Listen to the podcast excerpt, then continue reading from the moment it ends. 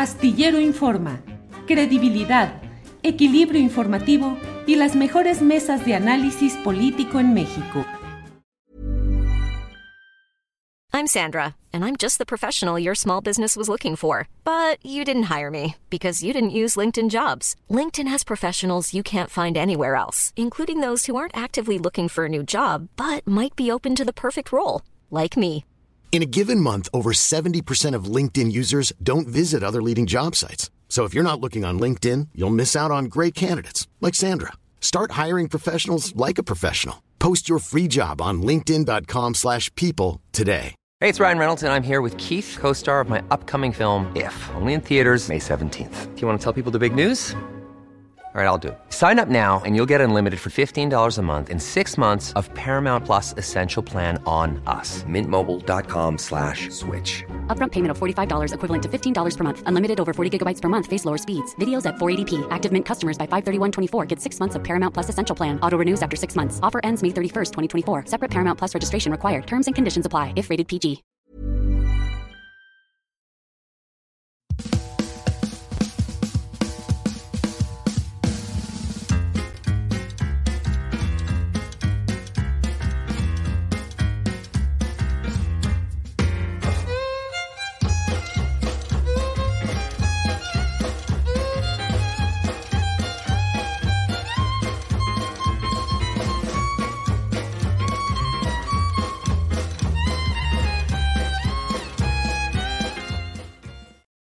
La una de la tarde, la una de la tarde en este martes 5 de diciembre de 2023. Muchas gracias por acompañarnos en esta transmisión en la cual, como siempre, habremos de tener la información más relevante, mesa de periodismo, entrevistas, todo lo importante para poder tener el contexto, la perspectiva, la panorámica de lo que va sucediendo en nuestro país. No solo la información, sino sobre todo ese contexto que nos permite ir afinando cada cual su criterio, su perspectiva, su punto de vista. Gracias a quienes nos acompañan, gracias a quienes ya están llegando con una gran rapidez al chat de esta transmisión y a la transmisión en sí. Les agradecemos que estén con nosotros, como siempre.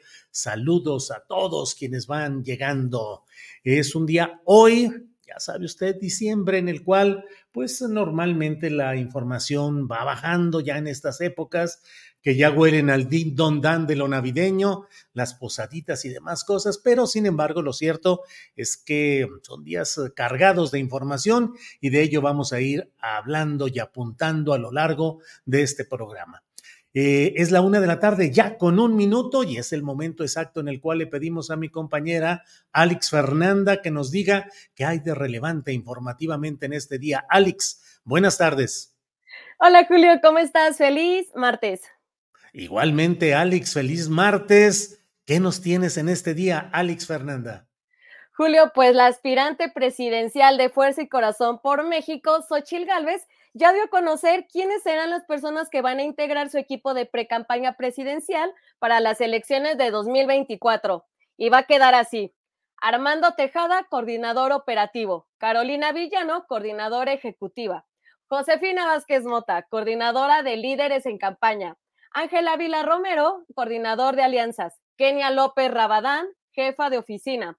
Rubén Moreira, coordinador nacional territorial. Max Cortázar, coordinador de comunicación social de la campaña. Margarita Fischer, promoción del voto. Enrique de la Madrid, plan de gobierno. Consuelo Saiza, cultura.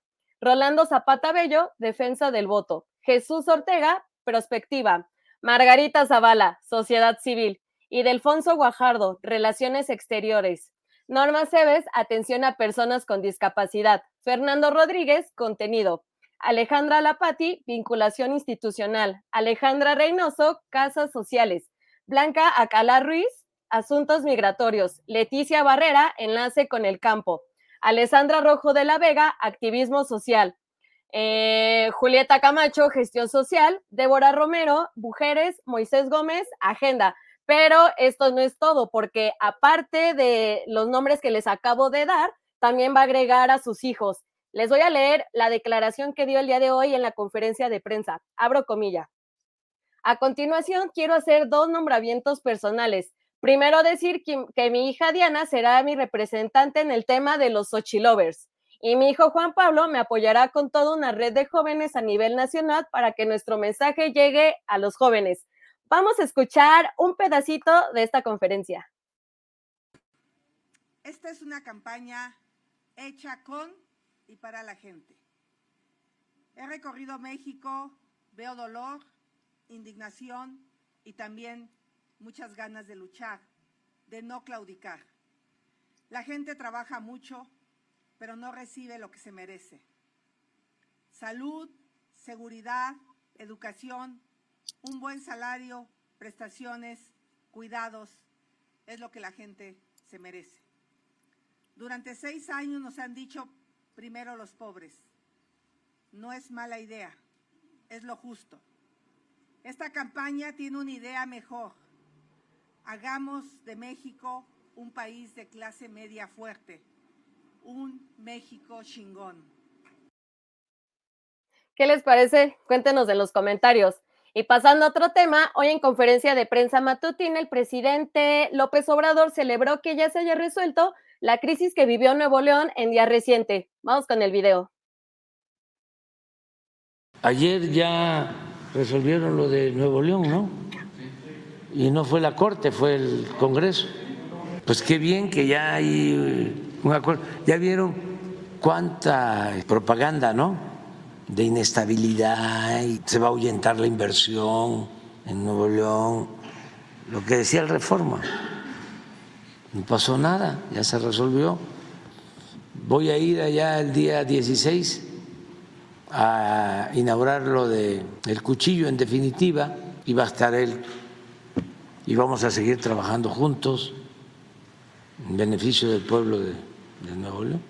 Y es pura politiquería y billullos y nada más este, escandalizan y alteran ¿no? A la gente. Por otra parte, eh, AMLO celebró las declaraciones del embajador Ken Salazar sobre la cantidad de armas de origen estadounidense que ingresan, que ingresan a nuestro país. Abro comillas. Esto que reconoció ayer Ken Salazar es importantísimo. Ya lo hemos dicho, lo podemos probar. El 70%, cuando menos, de las armas que se introducen a México son de origen estadounidense porque no hay un control de nada sobre las armas. Pero que lo diga él es un acto de sinceridad y de deseo de que esto se atienda. Antes no se hablaba de eso dijo el mandatario en la conferencia de prensa matutina. Y por cierto, el embajador Ken Salazar se reunió con las precandidatas presidenciales, Xochil Gálvez y Claudia Sheinbaum, y esto lo pudimos ver a través de las redes sociales. Vamos a empezar con Claudia Sheinbaum. Pudo, pudo compartir esta imagen con el embajador y puso lo siguiente. Agradezco la invitación del embajador Ken Salazar para comentar diversos temas de la buena relación que existe entre Estados Unidos y México Hoy somos los principales socios comerciales. Hay amistad entre nuestros pueblos, cooperación para el desarrollo en un marco de respeto e igualdad entre naciones. Continuamos con Xochil Gálvez, que, que puso el siguiente mensaje. Compartir con el embajador Ken Salazar una visión integral con nuestro principal socio comercial y aliado para alcanzar una mejor calidad de vida para todos los mexicanos. Debemos fortalecer nuestras cadenas de suministro, avanzar en la estrategia de energías renovables, facilitar y modernizar nuestra frontera, hacer un compromiso de respeto a los derechos de los migrantes y, sobre todo, fortalecer nuestra lucha cotidiana contra el crimen organizado. Eso lo pueden encontrar en las redes sociales. Y seguimos con Estados Unidos porque en la conferencia de prensa matutina el presidente habló sobre la solicitud de ingreso de militares de Estados Unidos, de Estados Unidos a México. ¿Qué dijo? Producción, por favor, el video. Son eh, oficiales que vienen periódicamente, porque hay un acuerdo entre los ejércitos de México y de Estados Unidos, y van oficiales eh, mexicanos a Estados Unidos a actualizarse y vienen eh, oficiales estadounidenses. No sé si se informó de cuántos son 11. 11. Y además, sí, y se hace una solicitud al Senado ¿Y qué pasará con la solicitud, con la iniciativa para reducir la jornada laboral de 48 a 40 horas? Carlos Slim no está tan a favor, Carlos Bremer tiene otra opinión, pero vamos a escuchar. Yo espero que se lleve a cabo esta discusión, este debate en el Congreso, que se invite a todos a participar a quienes están a favor, a quienes están en contra. Yo también constaté de que Carlos Slim se opone, no por, entiendo, por eh, no estar eh, a favor de los trabajadores. Y ayer Carlos Bremer dice 40 horas. Entonces, es bueno el debate. Yo sí pienso que se dé más tiempo y eh, que se invite a todos y luego que se resuelva. Y vamos a fijar nosotros desde el gobierno una postura. Finalmente, les comparto que Juan Pablo Adame, senador suplente del PAN, falleció. Esto lo informó su padre, Marco Adame, que fue gobernador de Morelos de 2006 a 2012 a través de sus redes sociales. Eh, en X puso lo siguiente, con profundo dolor y esperanza en la vida eterna, unido a su familia, a mi esposa y a mis hijos, les comparto que mi hijo Juan Pablo Adame descansa en paz. Damos gracias a Dios por su vida, una vida bien vivida, nos encomendamos a sus oraciones. Julio, regresamos contigo. Muy bien, muchas gracias, muchas gracias. Eh, Alex, eh, es la una de la tarde con diez minutos, tenemos esta información. Regresamos un poquito más adelante contigo, Alex. Claro que sí, Julio, aquí pendientes a la información. Gracias, hasta luego. Bueno, muchos comentarios de todos quienes están llegando desde diferentes partes del país, del extranjero. Eh, y bueno, antes de ir a un trabajo especial que vamos a presentar eh, en unos 10, eh, 12 minutos sobre un caso de pederastia clerical en Atlacomulco. Eh, déjeme comentar con usted acerca de lo que me parece que significa el equipo de campaña que ha dado a conocer hoy Xochitl Galvez. Recordemos que teóricamente la postulación de Xochitl Gálvez proviene de algo que quisieron vender como producto de la sociedad civil. Es decir, Xochitl Gálvez dijo que ella no era panista, aunque ha hecho carrera absoluta en el PAN, ha sido funcionaria federal en el gobierno panista de Vicente Fox, candidata por el PAN al gobierno de Hidalgo, senadora por el PAN, cargos en el Partido Acción en, a nombre o llegada por el Partido Acción Nacional. Así es que es filopanista o parapanista, para, como se dice, paramilitares o parapsicológico, parapanista. Eh, filopanista, panista de closet virtual panista.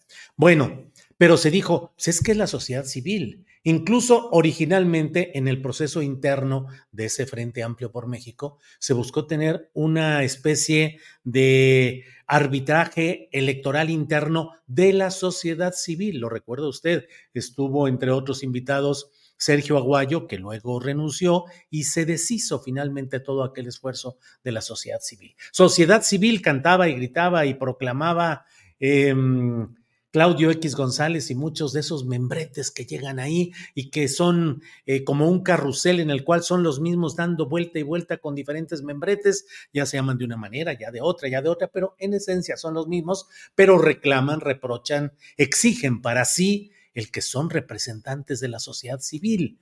¿Qué, ¿Qué, es la sociedad civil? ¿Cómo se representa? ¿Cómo alguien de pronto dice, pues yo represento a la sociedad civil y se incluye y se hace candidato y dice hablar a nombre de la sociedad civil? Bueno, pues el equipo que hoy ha presentado Xochitl Gálvez es un equipo dominado, dominado en absoluto por la clase política tradicional de los partidos que la postulan, sobre todo el PAN, que es quien lleva la parte más eh, eh, controladora de este proceso. En segundo lugar, el PRI. Y en tercer lugar, pues ya sabe ahí, a las últimas, lo que queda del PRD que hoy en la portada de este programa, pusimos PRI con mayúsculas, PAN con mayúsculas y PRD con minúsculas, porque francamente el PRD creo que eh, políticamente y electoralmente puede escribirse en minúsculas. Bueno, lo que sucede aquí es que se ha hecho una mezcolanza y se ha hecho una serie de señalamientos que no corresponden a ese ánimo de presunta incorporación de una sociedad civil. Diputados, senadores, directivos de partidos, no hay ningún espacio y en el colmo de los colmos se pone para coordinar lo relacionado con la sociedad civil, pues uno ha de suponer que alguien, a alguien de la sociedad civil, alguien que más o menos represente esa sociedad civil, y no se pone una política de larga carrera asumiendo cargo tras cargo, plurinominal tras plurinominal, que es Margarita Zavala Gómez del Campo. Ella es la coordinadora, la responsable del tema de sociedad civil en el equipo de Xochitl Gálvez. Creo que es una absoluta contradicción, una incongruencia, porque Margarita Zavala, una cosa es que hoy no tenga partido, porque junto con su esposo, eh, Felipe Calderón eh, Hinojosa, renunciaron al PAN, luego buscaron crear un nuevo partido, usted lo recuerda, y luego ha intentado ser candidata presidencial independiente con un montón de broncas por firmas mal habidas y ha sido diputada federal y ha ocupado cuanto cargo le ha sido posible a nombre de eso que no va con la sociedad civil, porque es pues casi el parasitismo parlamentario, el andar brincando de un lugar a otro a nombre de los arreglos en las cúpulas de los partidos. Eso no es sociedad civil. Pero no es solamente ello lo que, mm, lo que tenemos en esta primera visión, sino además el hecho de que la inmensa mayoría de los demás nombramientos provienen de ese ámbito de la clase política, es decir, de los aparatos dominantes, de los políticos de siempre. Cualquiera me puede decir que también en el equipo de campaña de mm, Claudia Sheinbaum hay un reacomodo de personajes del pasado y un reacomodo de personajes con larga historia dentro de la política tradicional que aun cuando hoy se vista de morena, sigue siendo política tradicional. Es decir, Arturo Saldívar es un hombre, un personaje del sistema que hoy está en otro lado, pero finalmente es un político del sistema. Eh, Olga Sánchez Cordero, bueno, pues una ministra eh, en retiro que formó parte de todo el entramado de intereses en esa Suprema Corte de Justicia de la Nación y como ello otros personajes. Pero lo, ya lo hemos hecho y hemos señalado la crítica a esa pripanización en el ámbito de Morena. Pero aquí cualquiera puede decir, bueno, pues es natural que si es la candidata del PRI, del PAN y lo que queda del PRD, pues esté, eh, eh, les conceda Mm, cargos y postulaciones, sí, pero aquí es el gran engaño de un partido, de una, de una propuesta política y electoral y de una candidatura, la de Xochitl Gálvez, que quiso fundarse y todavía mantiene esa idea de la pluralidad, de la apertura y de la sociedad civil. No hay tal. Además de ello, llama la atención, entre otros hechos, y se los comento porque creo que eh, son asuntos muy especiales, el hecho de que hoy, eh, y ya lo platicaremos más adelante, pero hoy Rubén Moreira Valdés, quien fue gobernador del estado de Coahuila, eh, puso un, una imagen suya en la cual se ve diciendo, hoy no ando para mamadas, así lo dijo, bla, bla, bla. No sé qué habrá sucedido, lo único que sí sé es que no quedó Miguel Ángel Riquelme, el gobernador saliente de Coahuila, priista, que se había hablado mucho de que él iba a quedar incorporado en el equipo de campaña de Xochitl Gálvez. No quedó Miguel Ángel Riquelme, a lo mejor más adelante lo nombran, pero en esta primera oportunidad no quedó y sí quedó el propio Rubén Moreira como coordinador nacional territorial.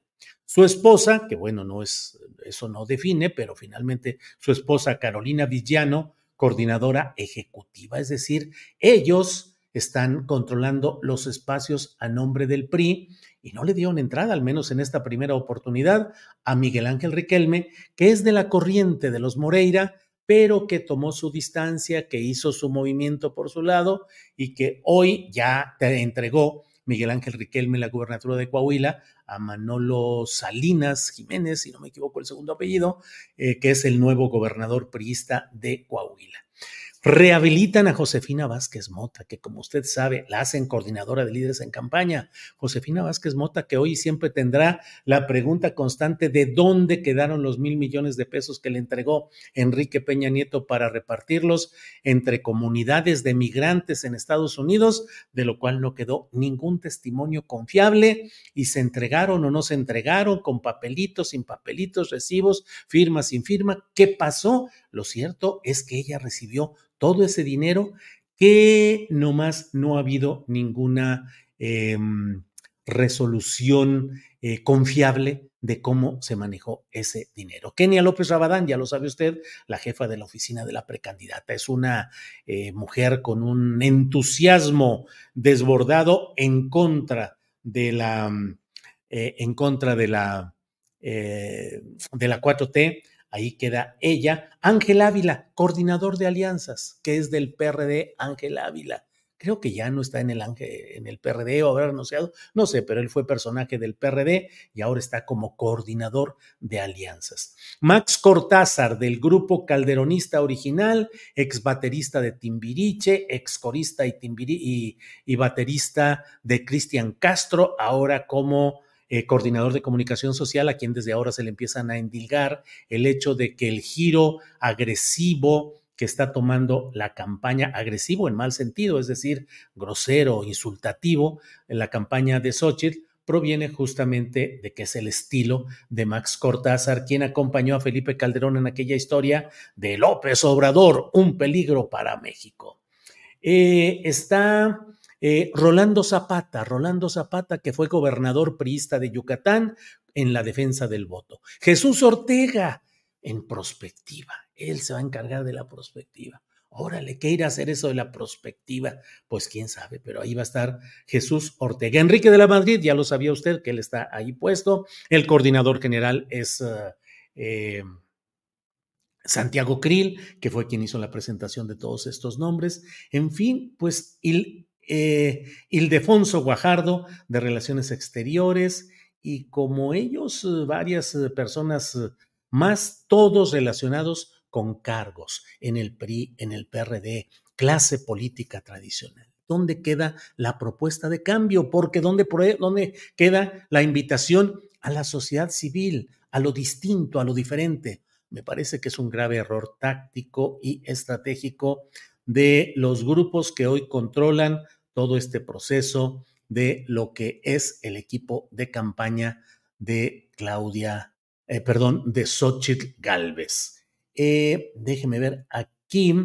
Eh, pues sí, estamos con todo, esta, con todo este asunto y yo creo que hay una equivocación política y que eso no le va a redituar positivamente al equipo de Xochitl Galvez. Ahora sí que cada quien, cada quien su estilo, cada quien corre. Y luego, bueno, los nombramientos de sus hijos. Diana como de Xochitl Galvez, Diana como representante de Xochitl Lovers y Juan Pablo en la red de jóvenes a nivel nacional.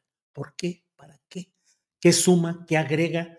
No abre cierta idea de un muy temprano nepotismo porque finalmente pues los hijos o los familiares pueden seguir apoyando sin necesidad de un título o denominación específica. Pero bueno, pues así están las cosas. Vamos a seguir adelante. Es la una de la tarde con 22 minutos. Muchos comentarios que agradecemos por aquí.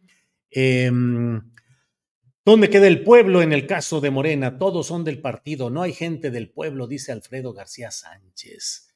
Eh, Xochilovers, eh, ja, ja, ja, dice Rodolfo Salas.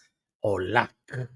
Em, mm, personajes con gran historia corruptiva acompañarán a la cambiante Xochitl, dice Guadalupe Hernández López. Em, mm, el PTCAN dice una pasarela bastante lamentable y luego se preguntan por qué no entusiasma la candidata opositora. Eh, bueno, pues vamos a seguir adelante con la programación de este día y déjenme presentarles a ustedes eh, el trabajo que realizó nuestra compañera Alex Fernanda en el contexto de este caso de pederastia clerical en Atlacomulco. Adelante, por favor. estos abusos que sufrí me hicieron más fuerte. Y como lo dije en una audiencia al juez, no habla esa niña ahorita de 20 años, sino la niña de 12 a la que violaron, a la que abusaron sexualmente. Hasta hoy en día el proceso que yo he llevado ha sido muy difícil terapias, la iglesia no me ha dado respuesta. Esto está desde 2017 hasta la fecha, hoy 2023. Son casi cinco años, seis de los que pues nadie me ha considerado como la víctima. Los sacerdotes sí fueron suspendidos de su cargo, pero algunos pues hasta ahorita tienen fecha de aprehensión, sin embargo están quién sabe en dónde. Solo fue a uno al que lograron agarrar, pero ¿para qué sirvió si otra vez lo soltaron? Está libre y está ejerciendo. Disculpa, Yaona, ¿nos podrías dar los nombres de, los, de las personas que te agredieron? Es Luis Alberto Vázquez Mendoza, Doroteo Ildefonso Santos, César Israel Dávila Alquiciras, Francisco González Hernández y Gustavo Ramírez Jiménez. ¿Ellos eran, perdón? Cuatro sacerdotes y una colita. Julio, pues lo que acabamos de escuchar es la presentación de este caso que les quiero contar, que es una historia atroz de terror donde Joana, la, la persona que acabamos de ver que estaba hablando, una niña mexiquense fue víctima de nada más y nada menos que de una banda de pederastia clerical cuando ella tan solo tenía 12 años. Y este caso sí se denunció ante la justicia y siete años después todavía está en la impunidad. Y hablo de una banda de pederastia porque todo comenzó así. Eh, esto fue en el 2015 cuando Joana, que ahora está por cumplir ya 20 años, acompañaba a su madre al Seminario Mayor de Atlacomulco. Ahí cuatro sacerdotes y un acólito usaron su poder para violarla en más de una ocasión. En 2017, Joana valientemente decide hablar sobre la situación que vivía. Las autoridades eclesiásticas pues integraron un expediente interno, investigaron parte de los delitos, informaron a la Fiscalía General de Justicia del Estado de México, pero la situación tardía de las autoridades permitió que estos sacerdotes, y les voy a decir sus nombres, se los repito, César Israel Dávila, Luis Alberto Vázquez Mendoza, Francisco González Hernández, así como el acólito Gustavo Ramírez Jiménez, se dieran a la fuga. La actuación tardía de las autoridades permitió que estas personas se fugaran. El único detenido fue el sacerdote Doroteo Delfonso Santos, que en ese momento era rector del Seminario Mayor de Atlacomulco. La defensa del acusado en este proceso del sacerdote Doroteo Delfonso buscaron a Joana para ofrecerle un millón de pesos a cambio de que ella ya no continuara con el proceso, pero ella no aceptó. En el juicio, Doroteo Delfonso Santos quedó en libertad. A pesar de todo lo que hizo, él quedó en libertad, sin cargos, y ante esta decisión se presentó una apelación y el 15 de agosto de 2023 se dictó sentencia condenatoria contra el sacerdote Santos. Eh, él estuvo un año en prisión preventiva. Posteriormente, los abogados del imputado metieron un amparo y ahora el caso está en, espera. En esta conferencia de prensa en la que el día de ayer pudimos asistir, se informó que Doroteo y Delfonso Santos, que está acusado de pederastia, se encuentra activo como sacerdote, aunque este proceso sigue activo. En esta conferencia, eh, aquí la estamos viendo, estuvo presente Cristina Sada Salinas, que es fundadora y presidente de Spes Viva. Eh, es esta asociación que está acompañando a Joana en este caso. También estaba José Barba, Alberto Manuel Atié, quien fue sacerdote católico por 20 años y justamente renunció porque la Iglesia Católica pues no atendía la problemática de pederastia que se estaba viviendo. También se mencionó en esta conferencia que los cargos, los problemas que hay de pederastia en México se han minimizado y muchas, muchas veces no se atienden y que esto ocurre en muchas religiones.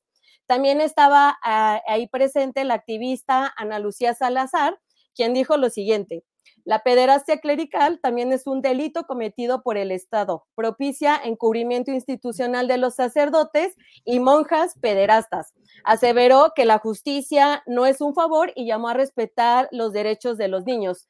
Recordemos que Ana fue víctima de Fernando Martínez, un sacerdote de los Legionarios de Cristo. Lo denunció, pero el hombre pues nunca pagó sus crímenes, los crímenes que cometió y murió en Italia en total impunidad. De hecho, pude hablar con Alberto Atié y con Ana Lucía sobre el problema de pederastia que hay en México. Producción, por favor, el segundo video. ¿Qué debe de hacer o qué debe de transitar para que sí pueda haber justicia para las víctimas que ahorita valientemente están, están alzando la voz? Pues mira, lo primero es reconocer que existe, ¿verdad? porque si no estamos patinando en, en el aire, digamos. Este. Lo primero es reconocer que existe, que hay sexualidad adecuada, porque el Papa lo ha reconocido como un problema real, es decir, la parte disciplinaria, bueno, pues hay que ver hasta dónde le han entrado en Occidente, ¿eh? porque en Oriente también se da la pederastia, es decir, que es un problema que no entra solamente en la parte disciplinar con la sexualidad humana como pretende la iglesia, no. Hay un problema mucho más complejo, difícil, que hay que investigar. Nosotros trabajamos la imprescriptibilidad porque es un tema que existe, no solamente a nivel de la iglesia, sino del ser humano, de la familia, escuelas, muchas organizaciones que llevan a los niños y que creen que ahí van a estar seguros. No. Entonces el problema es qué hacemos con una sexualidad desviada, como es la pedrastia, y cómo atenderla no solamente en la iglesia, sino en diferentes lugares del mundo, diferentes experiencias humanas. ¿Cómo avanzar para que esto ya no siga ocurriendo y también para que tenga más difusión y se le dé la importancia que merece y que esto ya se pare de una vez por todas aquí en México, en el mundo, pero específicamente en México. Exponiéndolos, señalándolos, exhibiéndolos, si se enojan, pues que se enojen. Este, ya no es el turno de la iglesia ni, ni, ni hay que detenernos a pensar a ver qué sienten los de la iglesia. Hay que pensar en los niños, niñas y adolescentes. Joana tenía 12 años, cuando yo fui víctima tenía eh, 8 años. Yo creo que ya basta, ya basta, porque también a las mujeres nos viola el clero católico. Esto fue lo que pasó en la conferencia.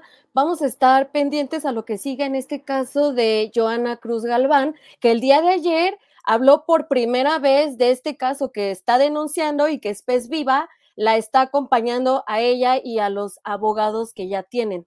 Julio, regresamos contigo. Muy bien, muchas gracias Alex Fernanda. Estaremos atentos a este tema. Gracias. Gracias, Julio. Bien, es la una de la tarde con 31 minutos. Una de la tarde con 31 minutos. Vamos a seguir adelante con eh, la información. Déjeme checar cómo vamos en este tema. Eh,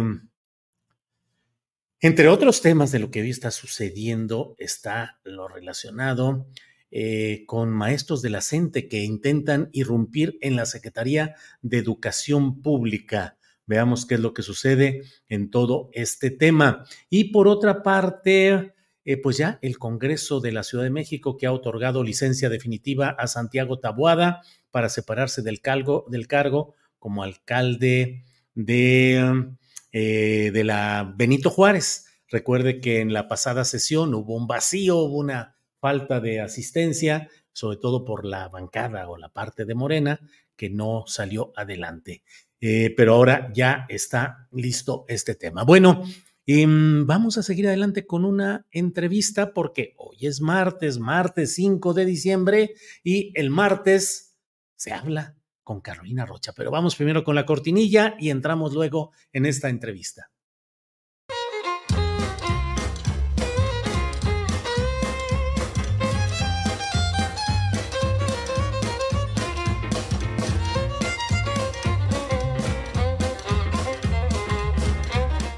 Bien, pues hoy es martes y ya sabe usted que los martes se platica con Carolina Rocha, a quien le doy la bienvenida a este programa. Carolina, buenas tardes. ¿Cómo estás, querido Julio? Fíjate que yo estoy fría. Fría. Bueno, está haciendo no frío. Pues es frío 13, 14, 15, 16. No. Estoy fría después de ver la publicación de Moreira. Yo, yo sí quiero comenzar por ahí porque es lo que más me ha enfriado, me ha dejado atónita y sin palabras. Esta mañana, yo, preséntala, no seas así. A ver, a ver. Hay días que uno no anda para mamadas y este es uno de ellos, dice Rubén Moreira Valdés en su cuenta eh, autentificada por, por X, antes Twitter. Hay días que uno no anda para mamadas y este es uno de ellos. Pues no debe ser por el frío, porque se ve con la camisa abierta y todo y siempre trae chamarra de ese tipo. ¿sí? ¿Qué será? ¿Qué le habrá pasado? Mira, yo primero pensé que le habían secuestrado la cuenta. Este, luego lo descarté, le pregunté a tu equipo, de hecho, Julio. Dije, no manchen, es falso. Eh, luego he pensado que quizás le secuestró el cerebro y el lenguaje, sobre todo Xochitl. O sea, la sochilió. Puse un tuit a ver si la gente me ayuda a entender qué es lo que pasó. ¿Qué podría ser? La sochilización de la contienda, donde uno ya no está para esas palabras. Digo, ella ha puesto el tono. Aunque ya la están cambiando un poco. Yo no sé, Julio, si tú has visto los últimos eventos, incluso ayer que estuvo con Ken Salazar, este, es gracioso cómo han querido mover esta campaña porque pues no arrancó inicialmente o no ha despertado lo que pensaban que iba a despertar. Y están de alguna manera cosméticamente no le han cosido la boca todavía, porque las palabras ya las vimos con Moreira, pero este, empiezan a cambiarle look, como que le están bajando un poco al volumen de lo autóctono del pueblo originario, de las camisitas bordadas y demás, y la están regresando a la Xochitl que era cuando fue funcionaria pública y alcaldesa, ya mucho más Pineda Cobalín y, y te voy a poner aquí tu maquillajazo y cosas de esas, como que están queriéndole dar una vuelta a la imagen. Entonces, por eso te digo, en esa, ahí volvamos a ver el tuit, es que yo no puedo. A ver, a ver, a ver, a ver, viene de nuevo a petición de Carolina. Esas no son, yo, yo ah. no soy capaz de decirlo. Hay días que uno no anda para mamadas y este es uno de ellos, así dice el vato aventado de Rubén Moreira. Imagínate nada más. Ay, qué vato. Bueno, entonces, no sé si sea, te digo, la socialización del lenguaje, eh, no sé si sea el nivel de las campañas o pudiera ser por el ente, el hasta la vista. Hasta la vista, sí. El hasta la vista, Samuel, ¿tú crees? pues eh, digo, eh, ya no sabe uno qué esperar ahí. Es un hombre de negro con lentes oscuros y con chamarra de cuero y así con esa actitud. Además, bueno, tampoco es que él sea un político demasiado suave y demasiado acomedido. Sí le va el estilo luego de todo lo que se ha vivido en Coahuila. Pero ahora... Sí, sí, puede ser un Schwarzenegger. O un Chochinegger. Mira, ahorita se me acaba de ocurrir por lo Chochil. Eh, un Chochinegger, porque seguramente, hasta donde entiendo, pues ya van a haber nuevas adhesiones al equipo de, de, de Xochitl y, el que se hizo tanto de rogar, Riquelme. ¿Será? Sí, sí, sí. Digo, no pues sé, es que se ve tan pleno, tan, tan realizado Moreira, que, que pues bueno, es que ya mañana va a anunciar su equipo de campaña la propia Xochil Gálvez y se dice que va a incorporar, entre otros, nuevos personajes a Miguel Ángel Riquelme, el gobernador de Coahuila saliente, el que ya dejó de serlo, ya entró Manolo Salinas y queda este otro personaje. Pero bueno, pues quién sabe, pero andan muy, muy raros todos. Tú, en realidad, ¿no crees que también es un efecto fosfo-fosfo? Claro que es el, yo creo que es el efecto fosfo-fosfo, que, ay Dios mío, ha cambiado completamente el tablero electoral, la verdad, Julio. Sí. Este, las pobres encuestas que salieron en día lunes en Reforma, el día de hoy en el financiero, pues todas las encuestas, incluso creo que el país de Encrol sacó su encuesta. Sí. Obviamente todas coinciden en que hay una ventaja de dos dígitos este, con Claudia, pero de alguna manera una contienda de tres no es lo mismo que una contienda de dos, ¿verdad? Va a haber un tercero en discordia que va a acabar poniendo movimiento ciudadano, pero claro, este, a raíz de que bajan a Samuel y que estaba él generando, o al menos eso hacía él creer, ¿no? Por toda su visibilidad en redes, por todo lo fosfo-fosfo, este, ellos empezaron a enviar esta suerte de que andaban mandando al segundo lugar a Xochitl Gálvez. Una realidad es que la campaña de Xochitl no ha crecido, lo muestran las encuestas con y sin Samuel. Pero la otra era que decía Samuel que se, estaba llevando a todo el voto joven y que favorecía la candidatura de Samuel García, este, evidentemente a, a Morena, a Claudia porque dividía el voto anti, anti AMLO o anti Claudia o anti 4T.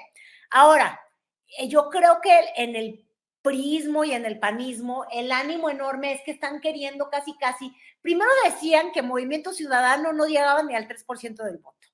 Ahora que ya se quitó el fosfo fosfo, creo que dicen que tenía hasta el 10, porque se lo quieren sumar a Xochitl, como si fuera un, un, asunto directo. Ella misma ya subió un video eh, en, el que puso respuesta a Nuevo León y la respuesta era jóvenes votantes, oh, yo lo quiero, no, no la sé hacer a las ocho, pero bueno, el asunto es que los quería eh, sumar a, a, su campaña, que a los jóvenes que se motiven con ella, este, con su ánimo brutal, tanto mi querido Julio, que el día de ayer hasta se subió a la moto yo te mandé un TikTok, ya bajó el TikTok, ahorita te explico porque yo supongo que lo bajó, pero está, no hombre, ya, no sé si está confundiendo jóvenes.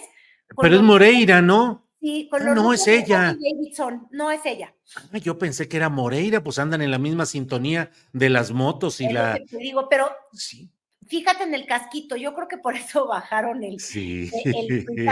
porque el casquito no es dote, esos que tienen abierta toda la parte de acá, que no te cubren esto, ya son ilegales, ¿te acuerdas que este, han habido muchas modificaciones a los reglamentos, sobre todo para los motociclistas? Y quiero pensar que en Baja California, como en el resto del país, pues evidentemente un casco tiene que ser DOT, DOT. DOT. O sea, no te madres la, no te va, no te des en la testa. Entonces, este, Xochitl ya te digo, en su cambio de look, y ahora ella es motociclista, pero no hay nada más chaborruco que, que lo de Harley. Por eso te digo que todavía seguimos en el no entienden que no entienden, porque yo misma no sabría comunicar como los fosfos fosfos, ¿verdad? Que fíjate tú lo que es la cosa. Se baja Samuel, pero suben, lo llegaste a ver, el no spot, el spot. Sí. No sé si te lo compartí, a ver si Arturo sabe si lo compartí o habré compartido lo, lo, que había subido Mariana Rodríguez. Exacto, lo del nuevo. Nuevo León. Hicieron la canción juntitos. Sí, sí, sí. Arráncate, compadre. Ya próximamente, porque próximamente vendrá un nuevo candidato, el nuevo. Fíjate, eran profetas. Sí, sí, no lo sabían. Oye, pero te das cuenta de ese sacrificio de Samuel García que decía que ya estaba cambiando toda la realidad, pusieron de cabeza al sistema, iban a ganar y finalmente dice, no, no, no, no, mejor me regreso a casita. El triunfo político que dice es haber regresado a su mismo lugar desde el que empezó su aventura presidencial. ¿Qué crees que pasó ahí, Carolina? ¿Qué pasó? ¿Exceso de ambición, impericia jurídica del tres veces o dos veces doctor y no sé cuántas cosas? ¿Qué sucedió, Carolina? Pues yo hablaría de un exceso de números, de mm. números en las cuentas bancarias, quiero suponer. Ah, sí, Mira, por ahí vienen todas las, las acusaciones. Claro. Él dice que se sacrifica porque no puede volver a la vieja política el, el PRIAN. Y la mera verdad es que yo creo que ahí hay varias, varias lecciones que nos deja este episodio Fosfo Fosfo. Uno, que yo estoy deprimida nada más con lo aburridas que parece que van a estar las campañas, porque nuestro payaso oficial se fue, le ponía la chispa, la payasada, la verdad, no lo digo en mala lid, lo digo en buena lid. Este, era la única campaña que traía algo interesante, digo, hasta en el color, Julio. Entonces, se va. Y se va porque no supo planchar un acuerdo con el PRIAN. Ahora, este, hay dos versiones del hecho, ¿no? Una en la que uno dice que eh, los del PRIAN, pues de alguna manera muy antidemocrática, este, querían que el sustituto o el gobernador interino de Samuel fuera de distinto partido que lo que votó la ciudadanía. La ciudadanía votó por el movimiento ciudadano y de manera abrumadora cuando ganó Samuel. Entonces, si me preguntas, ¿se pasaron de lanza los del PRIAN? Claro, abusones, digo, o sea, ellos que todo el día están hablando, sobre todo cuando vemos a su líder moral, el Claudio X González, ¿no? Ay, somos demócratas, ay, somos buenitos, ay, qué gente tan linda, cómo nos gusta el voto popular. Pero a la hora de la hora, le querían poner a un fiscal que le inyectaba un pavor horrible a Samuel. Pero yo te voy a lanzar esta pregunta. Como Peña Nieto, bueno, ¿y usted qué haría? ¿Usted, qué hubiera hecho? ¿Tú qué hubieras hecho? Si yo soy el PRIAN, este cuate está contendiendo por la presidencia, le está metiendo ruido hasta morir a Xochitl, pues juegas dentro de las reglas, aunque bordees en las no reglas. Eh, fueron rudos y sucios como es la política. Que les aplaudo, pues no, pero que hicieron lo que tenían que hacer para salvar al huipil de Xochitl, la neta es que sí, Julio. Entonces, ¿qué es lo que hicieron? Lo, lo, arrinconaron poniéndole enfrente a un subfiscal diciendo este va a ser el interino. Y esto se junta, el hambre se juntó con las ganas de comer. Si Samuel hubiera sido un león eh, maravilloso, sin colota que le pisaran, es decir, sin cola de dinosaurio, quizás hubiera aceptado el reto. Pero adivina qué, algo, algo hizo Samuel, algo hay en la hoja que está dejando en Nuevo León Samuel y que todavía no va a dejar. Este, que Samuel así como se subió, se bajó, pero se bajó solito. Sí, claro. No quiso aguantar la presión de que le estuvieran viendo debajo de la falda.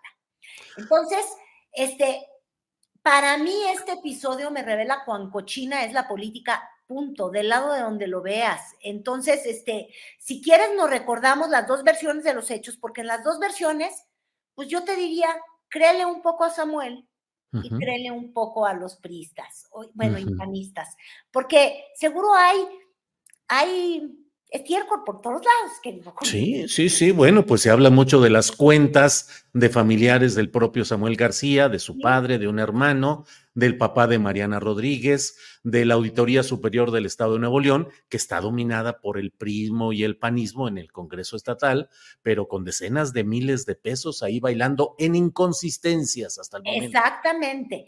Y no solo eso, este, esto se puso como que en una afrenta directa del grupo de Adrián de la Garza contra este, la parejita. Es que yo quisiera decirte que Samuel tiene un gran grupo, pero no, en realidad son los suegros, Mariana, él y sus papás, o sea, es, es la familia imperial. Entonces, vamos a escuchar lo que le asustó de Adrián de la Garza y luego a ver si conecta luego, luego lo que decía Samuel.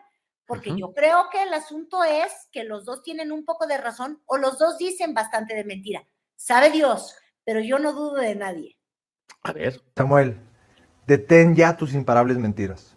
En los últimos días has estado utilizando mi nombre reiteradamente para distraer el ridículo nacional que hiciste y desviar la atención de los delitos que estás cometiendo.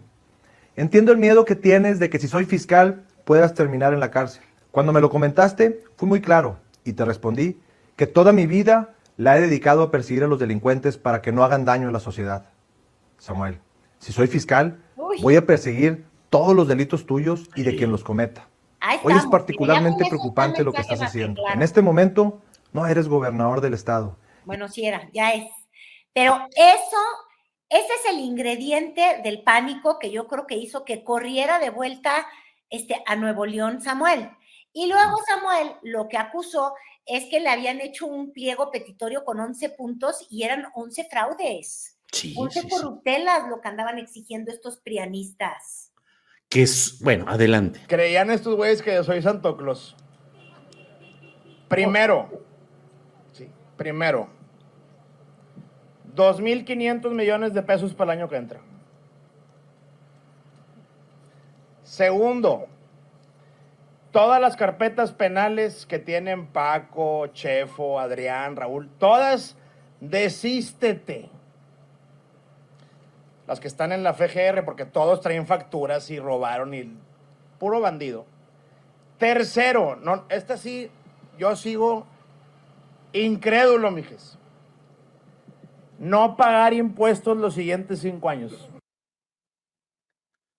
Digo, bueno, ahora, es lo que él dice que le retransmitió el propio aspirante Javier Navarro. No está, digo, esas cosas ni se firman, ni se ponen por escrito, ni es nada por el estilo, pero bueno, así lo están manejando y es una serie de pillerías entre mafiosos, entre mafias políticas pripanistas y la mafia naranja neoleonesa con todos estos ingredientes. Yo así lo veo, Carolina. Yo también lo veo así y ahora, obviamente, estamos ante el dilema de Dante.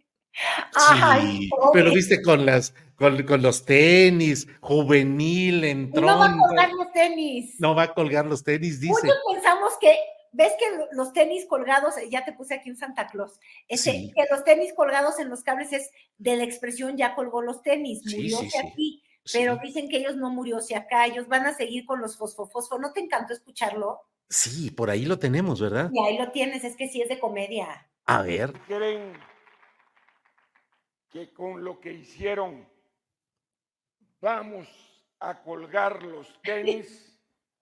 Están muy equivocados. Hoy los tenemos más puestos que nunca.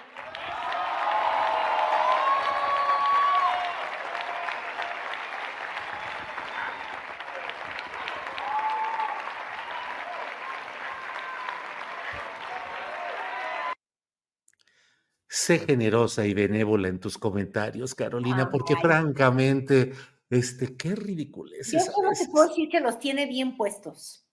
Los tenis. Aquí los tenis, pero acá, mira, fíjate, es que es lo que te digo yo, el dilema de los naranjas. Este, sí, pues van a tener que usar lo máximo que puedan la figura de los Samueliones o de la Mariani, este, porque sí les estaba generando una campaña con Sí. mucho ruido, con mucha euforia, con mucha onda. Tú hablabas con gente joven, digo, al menos de ciudad, porque ahora sí no te voy a andar fingiendo que he andado por toda la República, he estado estacionada por el programa este campañando, y yo veía a la chaviza muy emocionada, pues con estos regios acá, y le- les encantaba la, la, la onda un poco superflua, frívola, divertida que tenían los samueliones. Pero este, ahora la pregunta es, ¿quién puede llenar ese perfil, verdad? Porque si me dices que pudiera ser, no sé, el diamante negro, ¿cómo se llama? Sí, sí, sí. Este, el diamante. Patanzuelos. Más cercano, ¿eh? Patanzuelos, este, no sé. eh, de- decían el fin de semana que Álvarez Maínez, que el día de ayer ya dio una entrevista con Azucena Uresti y este, el, el diputado finalmente uno no tiene reconocimiento de nombre, ¿estás de acuerdo conmigo? Él Sí, no es una figura con proyección nacional. Este, ha hecho un trabajo interesante en el Congreso, da buenos discursos, pero de ahí a tener el magnetismo que tenían estos otros, pues es que aunque te vistas de naranja, Sí. este, difícilmente. Entonces, él mismo dijo, mira, no sé si voy a ser yo, igual y no es, Patricia Mercado, Patricia Mercado ya dijo 100 veces que no, y Patricia Mercado un poco a la Josefina Vázquez Mota o a la Margarita Zavala, este, digo, obviamente ella con muchísima consistencia intelectual en comparación, este, lo que sí te puedo decir es que no han marcado en los resultados electorales porque no han sido este, mujeres con arrastre. Em, entonces, este, pues de alguna forma ella eh, dice, Patricia Mercado, pues no, yo no voy a ir. Eh, ¿Quién más puede ser? Yo he estado diciendo los últimos dos días que pues Marcelo Ebrard, y nadie decía nada, pero mira, él ya no tiene cargo público porque lo renunció para ser contendiente por Morena. No se ha querido parar en ningún evento con Claudia Sheinbaum. Estamos en el acuerdo con ello. Ha mandado enviados. Dice que no se fue de Morena, pero no se inscribió para ser senador. Entonces, dentro de toda esta desgracia, pues si Dante logra convencer a Marcelo, porque ayer decía en esa entrevista con Azucena Oresti, este, Jorge Álvarez Maínez, decía, yo respeto a Marcelo, habló bien y se expresó bien del ex canciller y dijo, pues sería una decisión de Marcelo. Y la gran pregunta del millón es eso, ¿qué tanto lo quieres? Que sería una continuación para ganar, ganar o para dividir el voto opositor que pareciera haber sido el propósito real de la Exacto. candidatura de Samuel. Exacto, entonces si es para dividir el voto opositor, pues yo te aseguro que van a contar con la venia del Palacio Nacional, que es el bastón por encima del bastón, el bastón de mando alto. Hay bastón de mando alto, bastón de mando, este, y, y la 4T. Entonces, yo siento que solo por ahí pudiera ser, pero se van a tomar su tiempo. Dicen que hasta el 20 de enero van a avisarnos este, quién, quién podrá ser. No sé bien qué anuncios van a meter.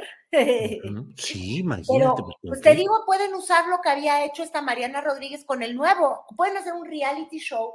Estamos buscando al nuevo nuevo. ¿Te acuerdas que Samuel era el nuevo? Así eran Sí, sus sí. Pues ahora nada más que le dejen una figura transparente y buscan al nuevo. Ahora, fíjate, los tiempos del 20 de enero para el MC coinciden con lo que debe ser ya la resolución de la Comisión de Honestidad y Justicia de Morena, que tiene pendiente el resolver la queja original que dice Marcelo que es lo que le ha dado motivo para esperarte, a esperarse. Dice, estoy esperando que se resuelva esa queja. Y la Comisión Nacional de Honestidad y Justicia de Morena, al menos hasta hace unos días, estaba dispuesta a ciertos castigos menores, simbólicos, algunos militantes desconocidos como responsables de algunas prácticas ilegales. Si Marcelo dice que eso no es suficiente, pues entonces ahí podría empezar una narrativa en enero que le permitiera caminar hacia MC. Es especulación, pero bueno, sí. Habrá que ver, y hay que ver la capacidad de sacrificio de Marcelo, porque si realmente quisiera hacerle un verdadero favor a la campaña de Morena, ese sería. ¿no? Sí, claro. es que todo el tiempo dijeron que la candidatura de Samuel era la de, ay, me encanta cómo en política, ay, no, no, no, no, no, no. Surgen modas de palabras, ¿te has fijado? Y entonces un día es la democracia participativa o, o reforma estructural y tienes todo un desgraciado sexenio que te mete en esa palabra hasta por las fosas nasales. Bueno, ahora la palabra de moda fue la del esquirol.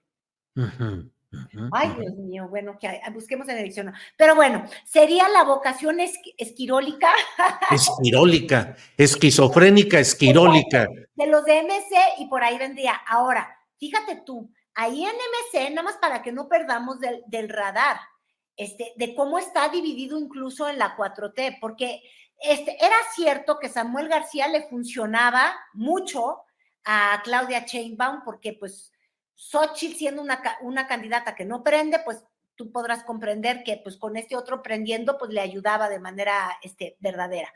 Entonces, favorecía a Claudia Sheinbaum, pero allá en Movimiento Ciudadano se dice con mucha seriedad, Julio, yo no sé si tú has escuchado estas versiones, que no solo fueron el, el, el PRIAN los que tumbaron a Samuel, ¿eh? los que hicieron toda esta estrategia, que estaban detrás a Dan Augusto, que entonces detesta con todo su corazoncito a Claudia, y Cherer, este. Cherer Abogados.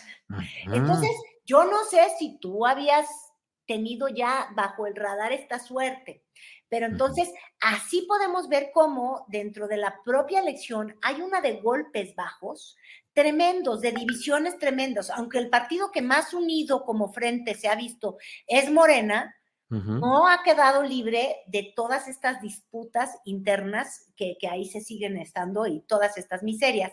Y pues ya nada más para cerrar, tan así puede ser visto que cuando Claudia anuncia, por ejemplo, su equipo, este, pues la vez que ya de plano tuvo que agarrar lo que se le cayó al PRI, al, el resto del bebesaurio, eh, con el muratito, luego lo que, lo que del PAN quedó mal con, con- con- en Chihuahua, que es el, el, el sacrosanto corral, Papapitufo, ahí andaba, eh, Saldívar, que yo no tengo nunca nada mal que decir que él, pero mira, Olguita Sánchez Cordero, es como recoger todo esto que se cayó, todas estas víctimas, por eso te digo que no descartes lo de Gerardo Esquivel. Exacto, que se había peleado con Andrés Manuel. Todo lo que había estado lastimado y enfrentado a Andrés Manuel, que es justamente Gerardo Esquivel. Creo que hasta Ifigenia Martínez, ¿no? Se había alejado.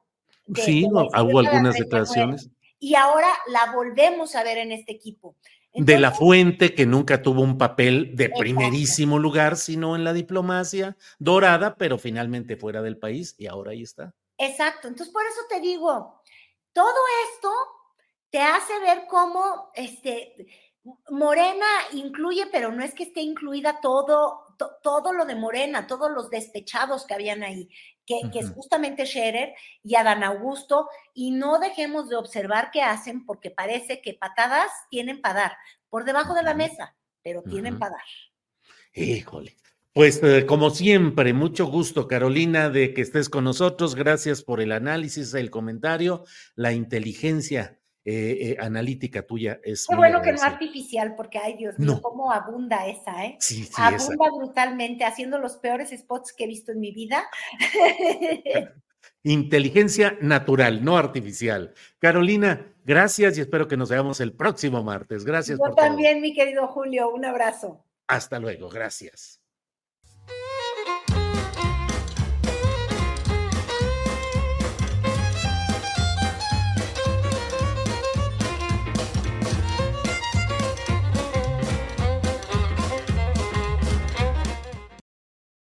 Bien, gracias, gracias por seguir atentos a esta transmisión. Hemos tenido hoy información en general y bueno, esta plática con Carolina Rocha este martes que hemos pasado revista a diferentes asuntos, temas relevantes de la política nacional.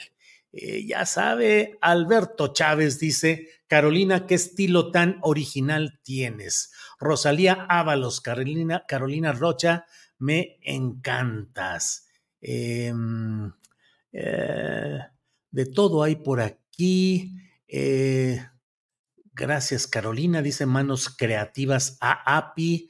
Eh, por acá, Gus Gus dice: Pues como a Sochi le gusta dar brincos, Dante se puso tenis para brincar bien y Marcelo brincará bien.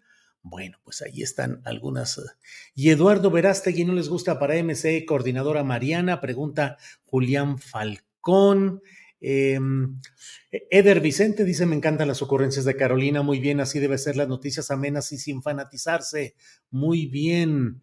Em, Julio Eder Vicente, Rodolfo Salas Solac dice: No manches, Carolina, aunque Samuel siguiera como candidato, Claudia va a ganar la presidencia. Em, María del Carmen dice, me encanta Carolina, así como es. O sea, para nada lo mejor de Julio. No entendí exactamente, pero bueno.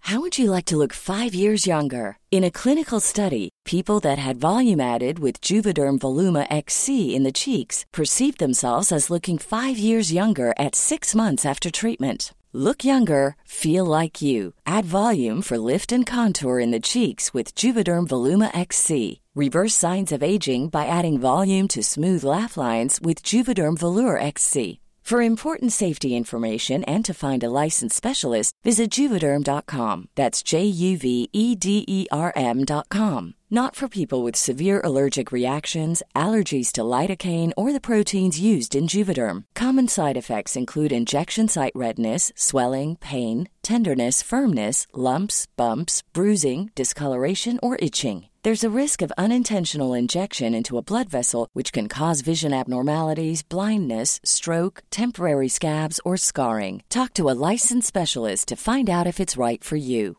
There's never been a faster or easier way to start your weight loss journey than with PlushCare. PlushCare accepts most insurance plans and gives you online access to board-certified physicians who can prescribe FDA-approved weight loss medications like Wigovi and Zepbound for those who qualify. Take charge of your health and speak with a board-certified physician about a weight loss plan that's right for you. Get started today at plushcare.com slash weight loss. That's plushcare.com slash weight loss. plushcare.com slash weight loss. Ahí está ese comentario. Bien, son las dos de la tarde. Son las dos de la tarde y vamos de inmediato a nuestra sección de periodismo. Primero, una pequeña, una breve cortinilla de presentación y regresamos con nuestra mesa de periodismo.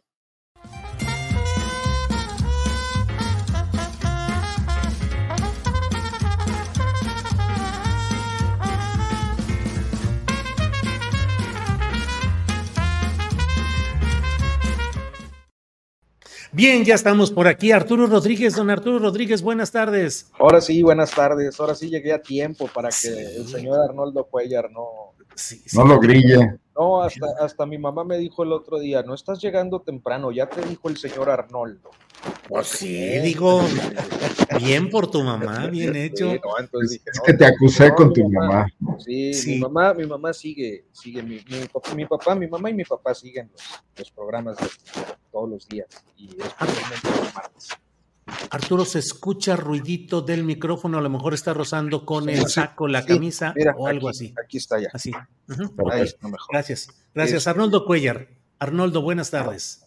Un gusto como siempre. Saludos, saludos a Temoris y Arturo y qué bueno que ojalá sea a propósito de año nuevo.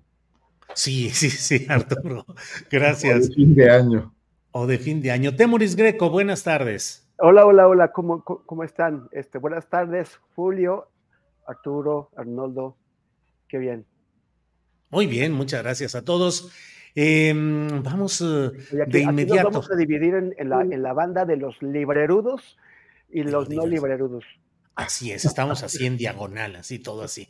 Arturo Rodríguez, pues para celebrar que estabas desde tempranito y todo, este, empieza tú, por favor, danos tu primera lectura de la crisis política de Nuevo León, los, los antecedentes, digo, lo que nos quieras decir sobre esto y qué puede pasar, en qué quedaría empate, triunfo de Samuel, siguen al acecho los eh, pripanistas, en fin, ¿cómo vas viendo las cosas, Arturo Rodríguez? Eh, yo, mi punto de vista es que se trata de uno de estos episodios penosos de la historia política de, de Nuevo León y del país, por la forma eh, en la que con un descuido eh, eh, de la forma jurídica se dieron las cosas, pues para aspirar a una postulación a través de Movimiento Ciudadano a la presidencia de la República, este, sin tomar en cuenta las consecuencias de un, de un mal gobierno y de un gobierno que no ha tenido, de un gobernante que no ha tenido la capacidad para eh, consensar con las diferentes fuerzas políticas que las ha presionado, que las ha fustigado, que, a final de cuentas eh, hacen valer una mayoría y eh, generan una, una crisis en el estado de Nuevo León, donde pues se dio lo que ya todos sabemos, ¿no? Eh, un, gobernador elegido por el Congreso, un encargado de despacho que pretendía dejar el gobernador Samuel García, Samuel García yendo y viniendo a la gubernatura. ¿Y por qué digo que es un mal gobierno y es un desaseo? Bueno, eh, yo creo que eh, cuando hablamos de un sistema político que aspira o se presume democrático, eh, es muy claro que los electores le dieron su voto a Samuel García, pero eh, decidieron tener un Congreso que no le daba la mayoría a Samuel García. Eh, esto implica que haya un contrapeso dentro del de, Estado de Nuevo León, de su Congreso. eh, de su Congreso, de su división de poderes, pues. Y, eso eh, es eh, sano y es natural en un sistema democrático, pero en los últimos años se ha normalizado, no solo en México, en diferentes países del mundo, una confrontación que no admite tener un diálogo mínimo y básico, de tal manera que cuando Samuel decide dejar la gubernatura para irse a, a la aventura con Movimiento Ciudadano por la presidencia, no eh, logra tener el gesto de cortesía política que suele darse cuando el partido en el poder decide salir y dejar a, un sustituto. ¿A qué me refiero? Cuando normalmente un gobernador o, o un servidor público, un alcalde, solicitan licencia, eh, las mismas oposiciones pues eh, están, digamos que en la línea de aceptar al sustituto, pero aquí las cosas estaban tan desgastadas y la confrontación ha sido tan tremenda que no hubo consenso y el Congreso quiso hacer eh, y tomar su decisión conforme a las atribuciones que la Constitución le daba, y Samuel, eh, pretendidamente doctor en Derecho, este, pues quiso acomodar la norma a su gusto, eh, cuando eso pues es inadmisible. Más allá del rejuego político que luego se da eh, eh, con la opinión del presidente de la República y, el ruido que este tipo de situaciones pueden generar, yo creo que el episodio es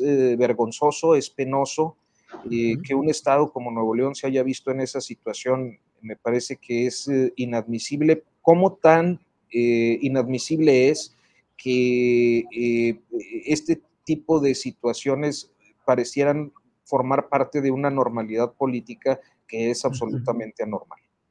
Bien, gracias Arturo Rodríguez. Temoris Greco, ¿qué opinas del tema Nuevo León, por favor? Oye, es que estaba viendo, este, ahorita que dijo eh, nuestro querido Arturo, lo del doctorado de, o los doctorados de de Samuel García. Entonces estaba, estaba viendo cuáles son. Y bueno, hay uno de una, de, del, un doctorado en política pública y administración pública, doctorado en derecho fiscal por una, una cosa que se llama Universidad ITAC, este, otro doctorado en derecho constitucional y, y, gobernabilidad que hizo, pues el, o que se supone que hizo Samuel García, ¿no? Y, y, pues a mí me parece que no se notan, o sea, a ver, tres doctorados, en, derecho y todo el desbarajuste que, que hizo Samuel García, eh, a mí me parece que las, esas instituciones deberían revisar sus, sus, procedimientos para ver a quién le dan los doctorados, porque, porque pues está dejando mal eh, eh, su nombre. las otras, además de este TEC, una es el TEC de Monterrey y la otra es la Universidad Autónoma de, Nuevo León. A mí, me parece que, que en general en México hay instituciones que no son tan cuidadosas al momento de entregar esos doctorados. Algunas de, plano los venden o hacen programas patito y la gente no, no sale bien preparada, termina pagando por una cosa que no, que no, que no está a la altura del, del título que les, que les, que les otorgan. Eh, Samuel García, a que acaba de demostrar, bueno, en primer lugar, su enorme desprecio por los electores que lo llevaron a, a, a donde está que, rompieron con el sistema de partidos y que dijeron, vale, vale, señor Fosfo Fosfo, usted quiere ser gobernador de, Nuevo León, le vamos a dar la gobernatura de Nuevo León por seis años. Ya estamos acostumbrados a que muchos políticos se bajen de, los cargos a tiempo para otra elección. O sea, por ejemplo, si son seis años, pues que se queden cinco años y, y cacho, que no completen el periodo porque pues van a chapulinear. Vale, pues es también parte de la forma en que se ha estructurado eh, el sistema político, que, que, los obliga a hacer eso si quieren continuar en la administración pública o, en los cargos de elección popular. Pero aquí no se estaba esperando, está, o sea, no, tiene apenas dos años y cacho en el cargo, o sea, tiene, tiene dos años y dos meses de haber tomado el, el, poder. Y, lo, y, lo, eligieron para seis años. Él fue a hacer campaña, él dijo que no iba a dejar eso, eh, eh, que, no iba a dejar el cargo, que les iba a cumplir a los, a los novoleonenses que, que, era para seis años la chamba. Y no está cumpliendo. O sea, no, no quiso cumplir. Usted está, está, cumpliendo porque no le queda de otro. Y, y está cumpliendo porque eh, em, demostró demasiadas cosas en una, en una, en una nuez, ¿no? en una capsulita. demostró, eh, eh, pues, una, una, una falta de, de, de responsabilidad política alucinante un desprecio por las leyes, un desprecio por las instituciones, un desprecio, o sea, eh, eh, también una, una, incomprensión de, la, de, las dinámicas políticas de, de, su propio Estado. Si tú tienes, si, si, tú estás ya no en minoría en tu propio, en, en tu propio Congreso, sino que tu, que tu fracción apenas representa nada, la oposición tiene la, el, el, control pleno. O sea, si, si ahorita quiere el PRI y el PAN, destituyen a Samuel García porque ya hay un juicio político eh, emprendido en su contra, porque Samuel hace lo que quiere con, el, con, la, con, la, con la Gaceta del Estado, para, para que las leyes que, apruebe, que aprueba el Congreso eh, pasen, o sea, sean aplicables, se, se, conviertan en, en, en, la, la, en, la, ley del país, necesitan ser publicadas por, en la Gaceta del, del, Estado. Y, el gobernador cree que la Gaceta pues, es su periodiquito particular y él publica lo que se le antoja. Y lo que, lo que no, no. Entonces, el Congreso, de manera natural, eso a mí me parece que es más allá de la politiquería, de manera natural presenta un juicio político contra el gobernador porque el gobernador se niega a cumplir con sus obligaciones y entonces está impidiendo que las leyes se, pasen a, su ejecución. Sin embargo, no lo han querido llevar al final. No han querido destituir a Samuel, teniendo la mayoría para, hacerlo. Y, no lo han querido destituir porque les conviene a, un Samuel atado de manos ahí en lugar de un Samuel que eh, disminuye el caudal de votos que ya de por sí es exiguo que va hacia Xochitl Galvez. Entonces, eh, y, el, del tipo exagera se le, se, le va la, eh, la soberbia y, genera esta crisis tan, tan, tan, grave. A mí me parece que, que eh, Samuel ya tendría que acabar su periodo e irse a su casa y si quiere dejar a su mujer en, en, la carrera política muy bien, pero él ha demostrado todo, todo lo malo de, de lo que, de, de, lo que es no tener experiencia pero querer reemplazarla con soberbia. Bien, Temoris. Arnoldo Cuellar, ¿cómo vas viendo el episodio Nuevo León, sus consecuencias, lo que vendrá? Eh, ¿Quedará ahí en un pacto de arreglo entre facciones políticas o todavía faltan episodios de esta serie tipo Netflix? Bueno, mira, coincido en, en la felpa que le acaban de dar Arturo y Temoris a Samuel pero creo que no es el único responsable. O sea, si todo se tratara de políticos con poca capacidad para gestionar ya no las crisis, sino hasta la cotidianidad de sus estados, tendríamos cerca de 32 personajes que más o menos podrían ser rápidamente formados en fila y revisados, cosa que no se hace, por cierto, porque la mayor parte de los gobernadores son muy subsidiados por la crítica periodística de este país. En primerísimo lugar, porque controlan la prensa subsidiados por la crítica periodística? Sí, sí, sí, sí. O sea, la crítica periodística sobre los gobernadores es inocua. Primerísimo porque controlan a los medios de sus estados, ¿no? Son raras las excepciones, digo, no, no hay un norte en todas partes, ¿no? Que te puede apoyar hoy y no apoyar mañana en base a intereses también políticos y sectarios. Controlan a los corresponsales de los medios nacionales Ahora se ha dado una moda donde cada corresponsal de un medio nacional tiene una página web y entonces el gobierno del estado le compra publicidad a su página web y no al medio. Y el, ese corresponsal pues está desde luego no reportando todo lo que pasa y mucho menos investigando ni nada por el estilo. Y hay una ceguera en general, ¿no? Ahí está la torpeza de Samuel, se evidenció porque formaba parte de un, de un drama más amplio, que es el tema eh, de la, de la elección presidencial. Pero yo creo que también hay que voltear a ver al PRI y al PAN en Nuevo León, que obviamente no actuaron, ejecutaron una venganza local, por supuesto, por la confrontación de la que ya se habló aquí, que tiene acumulados eh, dos años o tres años, dos años, ¿verdad? Eh, de gobierno de Samuel. Sí pero también por consigna de sus dirigentes nacionales que sí querían bajarlo de la campaña. Digo, la encuesta de hoy del país es muy reveladora, estaba a seis puntos ya de Xochitl, era una emergencia definitivamente. O sea, en, en, en este caso a nadie le interesa acabar con el mal gobierno de Nuevo León, les interesaba acabar con el buen candidato que resultaba ser Samuel para un MC que venía de un solo dígito y para una Xochitl que estaba a punto de perder esos dos dígitos que probablemente le acumulaban los otros partidos políticos. O sea, el Movimiento Ciudadano se sitúa a, seis puntos del PAN y se convierte en una tercera fuerza política dejando atrás al, PRI. Entonces, esto debe ser visto en ese marco, porque si, si en este momento un gobernador, digamos como Diego Sinué, decidiera lanzarse a la, a la política nacional y le molestara a alguien, sería facilísimo voltear a ver lo descompuesto que está Guanajuato. Acaban de asesinar a cinco estudiantes en Celaya de medicina, hoy hubo una manifestación, hace 15 días a un activista, o sea, aquí ocurren cosas todos los días. Si alguien se metiera a revisar qué pasa con el gobierno de Guanajuato, encontraría mil casos para destituir al gobernador. Pero si no es tema nacional, si al PAN no le interesa porque controla Guanajuato electoralmente, nadie se mete con eso. Ya guanajuatizaste Nuevo León.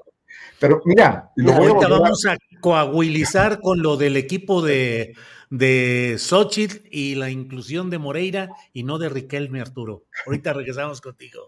Voy, a, a, otro poco más y les voy a recordar algo que ustedes que son sapientes en el tema de la historia de este país se van a, se van a, lo van a tener ahí.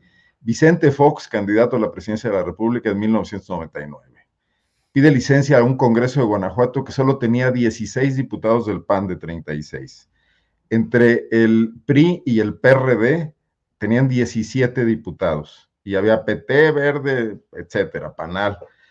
Eh, ese Congreso en un conflicto mayor pudo no haberle dado la licencia a Vicente Fox, no haber, y, amenazaron incluso el PRI y el PRD con colocar a un interino que era priista, que era José Luis Romero Hicks, hermano del exgobernador Juan Carlos, que era secretario de Finanzas de Fox. ¿Cómo se calmó esto? Con un arreglo popular entre Cuauhtémoc y Vicente Fox. Se reunieron en la Ciudad de México a tomar un café y, Fox le dijo a Cuauhtémoc, no la friegues, tus diputados allá, ¿de qué se trata o qué?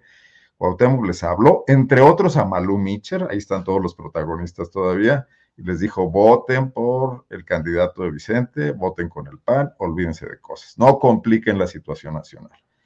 Bueno, entonces, esos estados gobernados desde el centro por fuerzas populares hoy están descompuestos y desarticulados porque los pactos nacionales están rotos. Entonces, más bien yo diría, ¿a cuántas crisis más nos vamos a enfrentar en el futuro?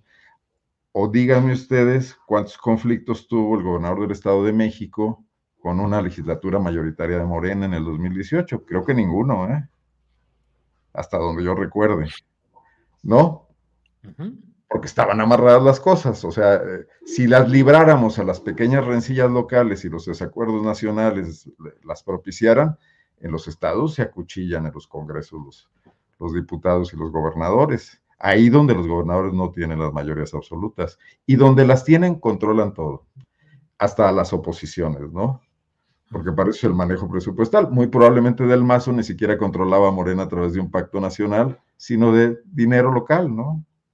Entonces, ¿para dónde está caminando en general el país con estas élites políticas confrontadas eh, en, actos ya de, de piratería política se, descompusieron los viejos arreglos, pero no hay nuevos arreglos. Yo creo que vamos a ver más crisis como estas, ¿no? Julio, Julio, Julio, sí, Arturo ya se durmió. Sí, sí, no, no, sí, sí, sí, sí. Arturo, siempre te están cotorreando con eso. Tienes que poner el celular así para arriba para que se vea. Sí, es que eh, pues estoy viendo los comentarios. Ah, y, y, entonces volteo y pues ya. Y, nos están tundiendo mucho, Arturo. Son muy rudos. ¿Son los comentarios o, son ovejitas? No, muchos, muchos saludos a Temoris por su regreso, que la verdad es que yo, yo tampoco lo, dije, pero sí me da, me da un gusto enorme que haya regresado con vida y salud. Gracias, gracias, gracias, querido. Todos estamos en Con muy buen reporteo desde allá. Además, gracias, Arturo, por favor, ilústranos. ¿Qué quiere decir esta imagen que ya la comentamos con Carolina Rocha en la sección de ella de platicar con ella, pero dime qué significa esto, por favor. Es que además está en coahuilense eso. Sí, sí, sí. Rubén Moreira dice, hay días que uno no anda para mamadas y este es uno de ellos. Y yo dije, bueno, ¿de qué se trata Arturo Rodríguez? Porque, y luego dan a conocer el, el equipo de campaña, ya podemos quitar la foto, ponen el equipo de campaña de Xochil Gálvez e incorporan a Rubén Moreira como coordinador territorial o algo así muy, muy, muy impactante y a su propia esposa Carolina Villano en otro cargo y se había hablado de que iba a llegar Miguel Ángel Riquelme, que iba a integrarse. ¿Qué habrá pasado en clave coahuilense, Arturo? Y luego danos tu opinión en general del equipo o de lo que significa este equipo de Xochitl Gálvez. Bueno, mira, del, post este de Rubén Moreira no, no, no me queda claro si es, eh, últimamente ha estado muy activo en las redes sociales, entonces no sé si sea un, pues un, artilugio ahí de, eh, exposición eh, en redes o auténticamente pues se le fue el, el tweet, pero no me parece que sea así, los mismos lentes, la, la forma en la que está construido el, mensaje, creo que no es una improvisación, pero estaría yo especulando eh, al respecto. y creo que el, equipo que eh, se integra por parte del PRI a, la campaña de Xochitl, pues es la representación de quienes tienen el control del partido.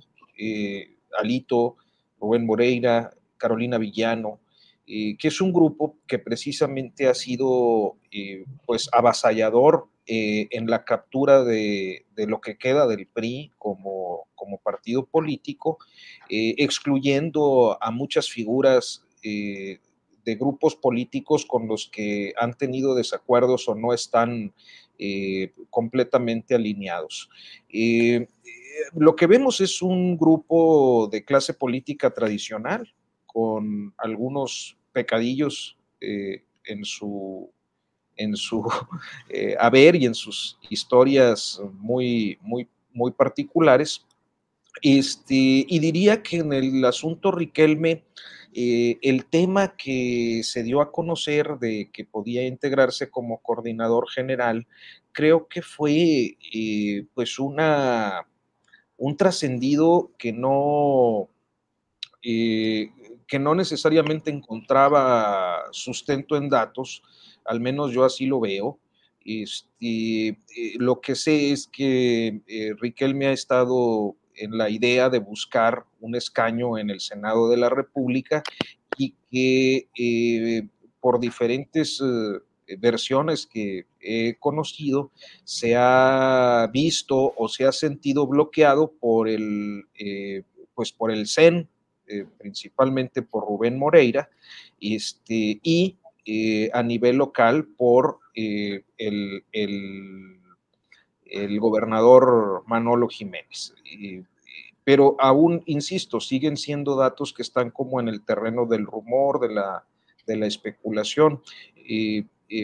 finalmente, lo que en sentido amplio vemos en el equipo de, de Xochitl pues es el, reciclaje, la integración de, gente que eh, pues son auténticamente viejos conocidos, ¿no?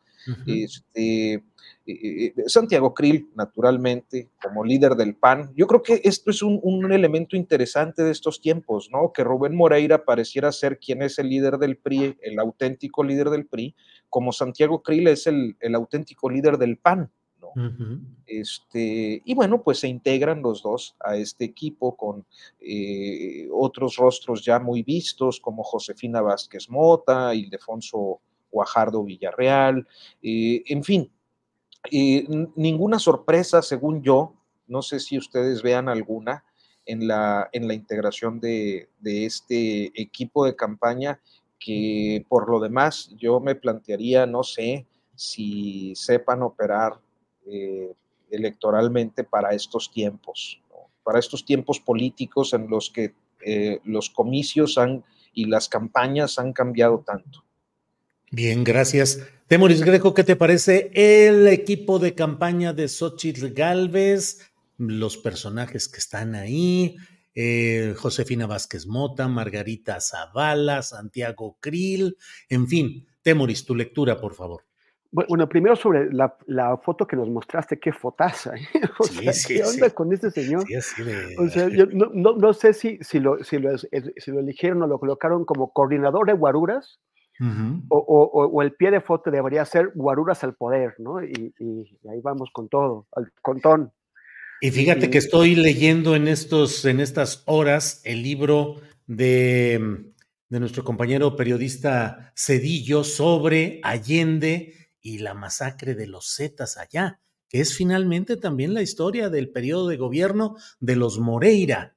Y bueno, pues es terrible verlo con esos aires y recapitular lo que, lo que está ahí en este libro eh, que se denomina La masacre de Allende, es de Juan Alberto Cedillo, que es un gran periodista. Temoris, perdón que te interrumpí.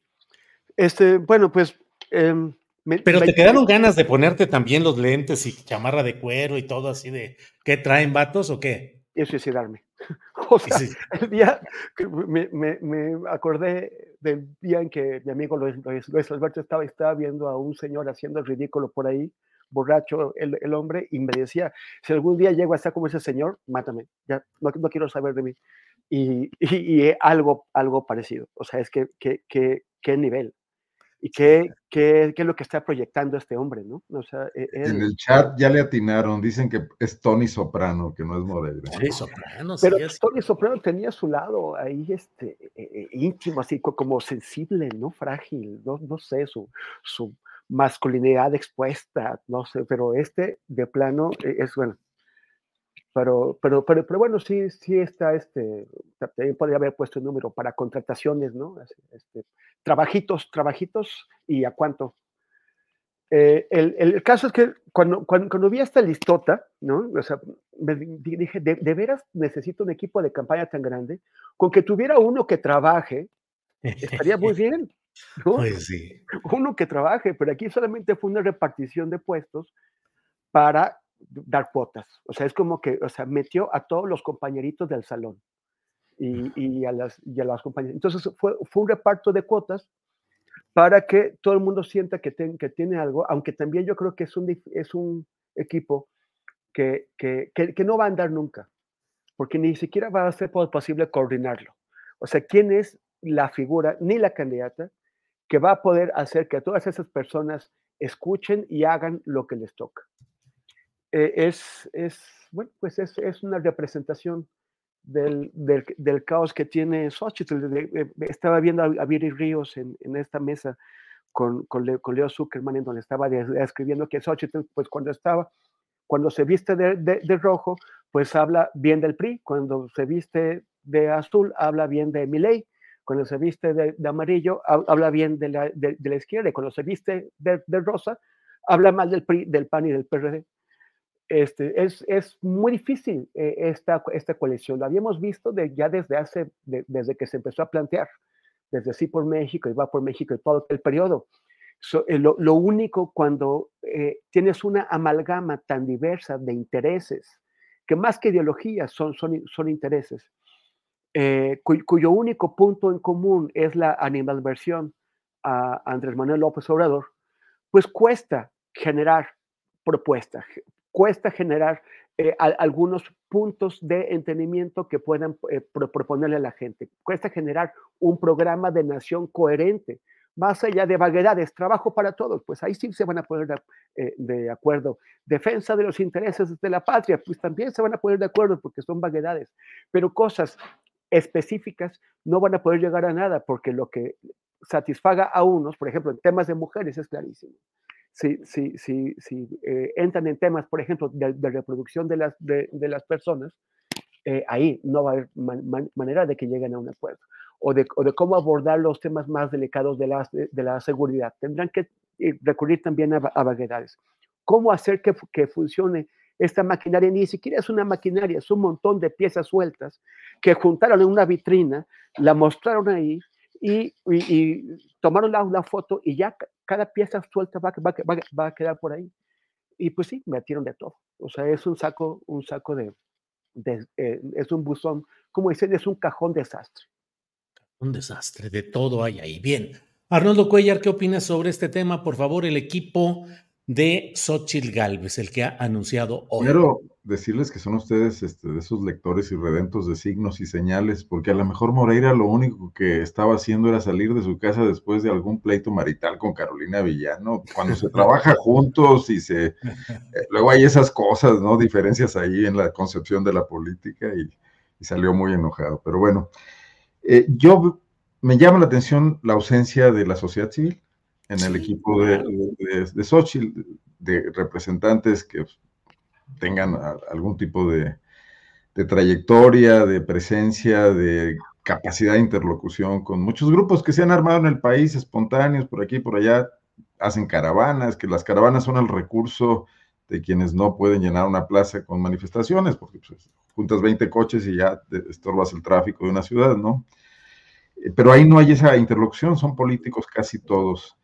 Eh, cuando tú metes en la cancha de fútbol a 18 jugadores en lugar de 11, no juegas mejor. Incluso en el fútbol americano hay un castigo que se llama formación ilegal cuando se olvida algún jugador de salirse a tiempo y quedan 12 en lugar de 11 en la cancha, ¿no?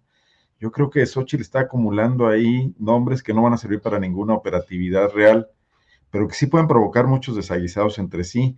No vi a Gurría, por ejemplo, vi a un Enrique de la Madrid muy minimizado ya en el montón cuando había sido anunciado previamente y, y de la Madrid era un perfil que era un priista que no tenía toda la carga negativa de los priistas tradicionales. Creo que ahora eso se pierde y se diluye al ponerle ahí a otros personajes.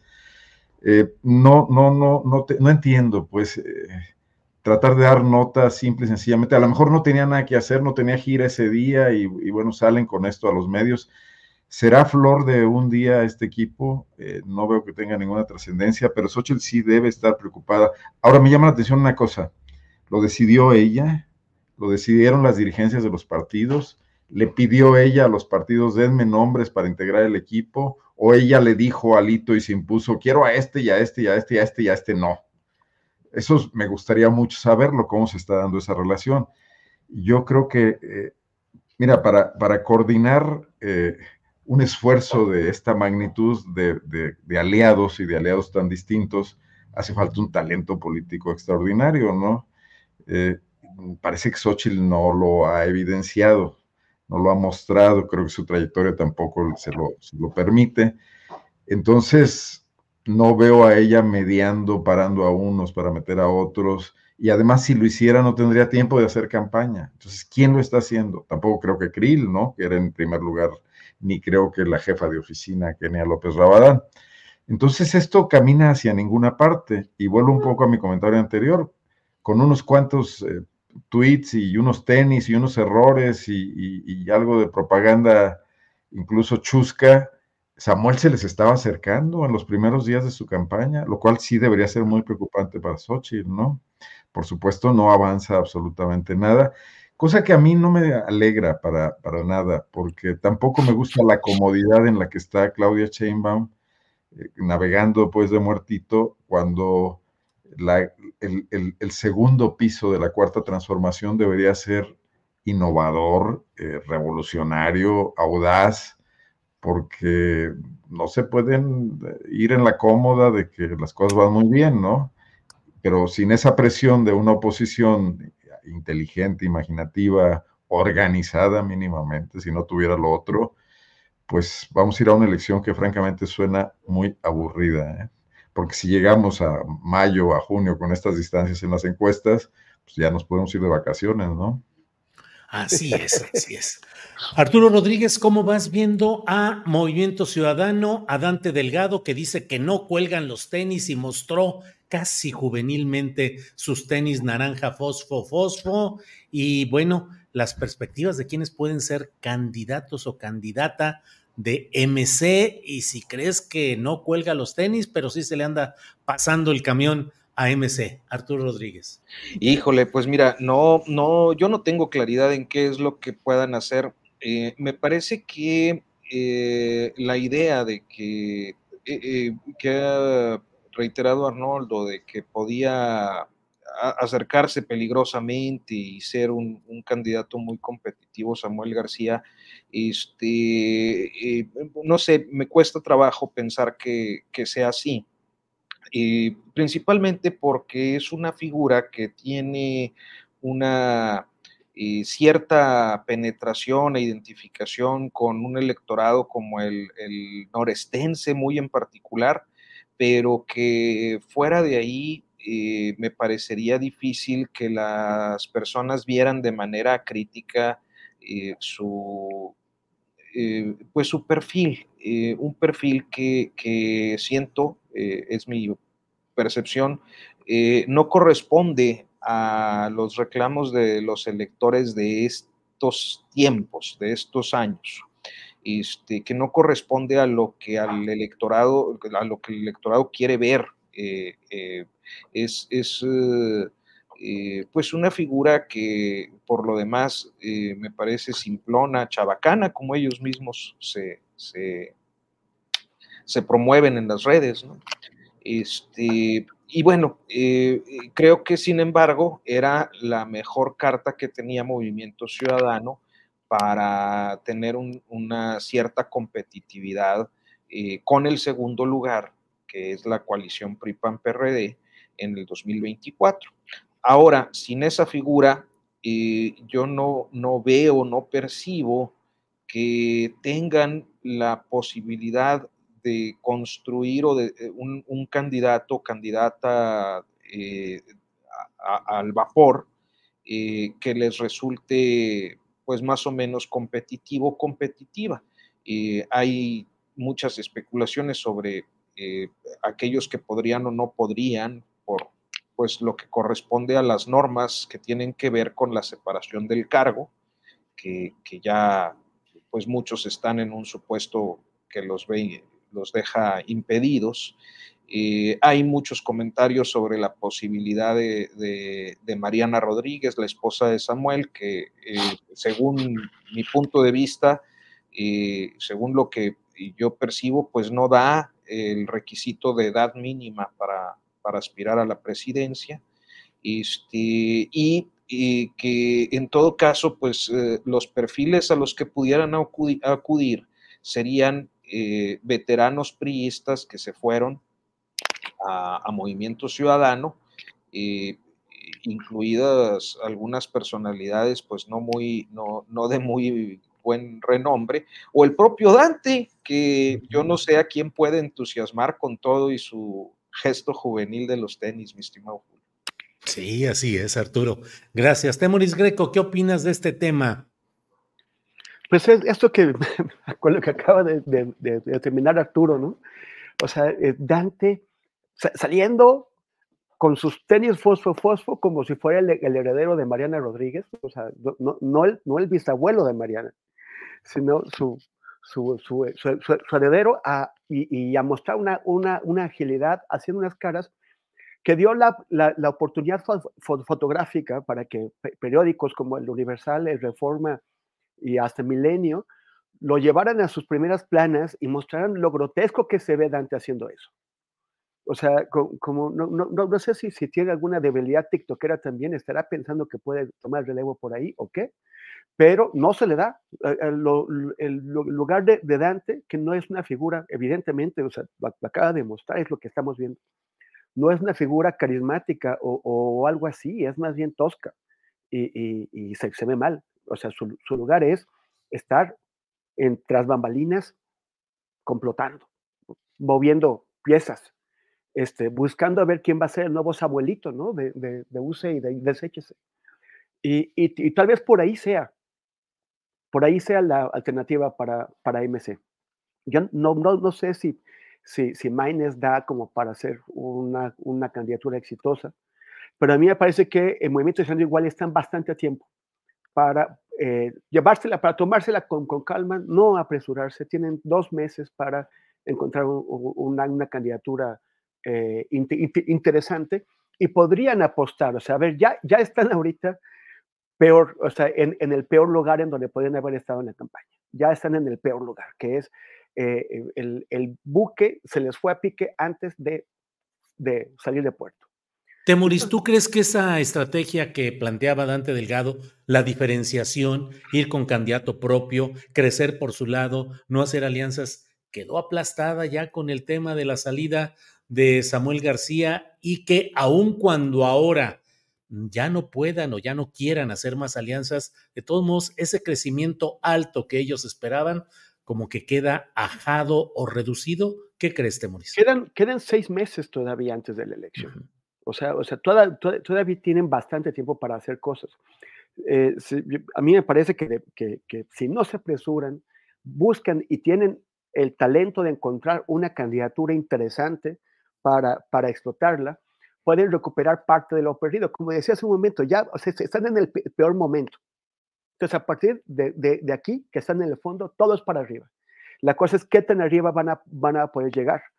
Eh, y sí podrían sorprender encontrando a, ese candidato o candidata que nadie había imaginado, que viene, que nos sorprenda y que de pronto pueda efectivamente volver a alcanzar la, competitividad que tenía, por ejemplo, Samuel.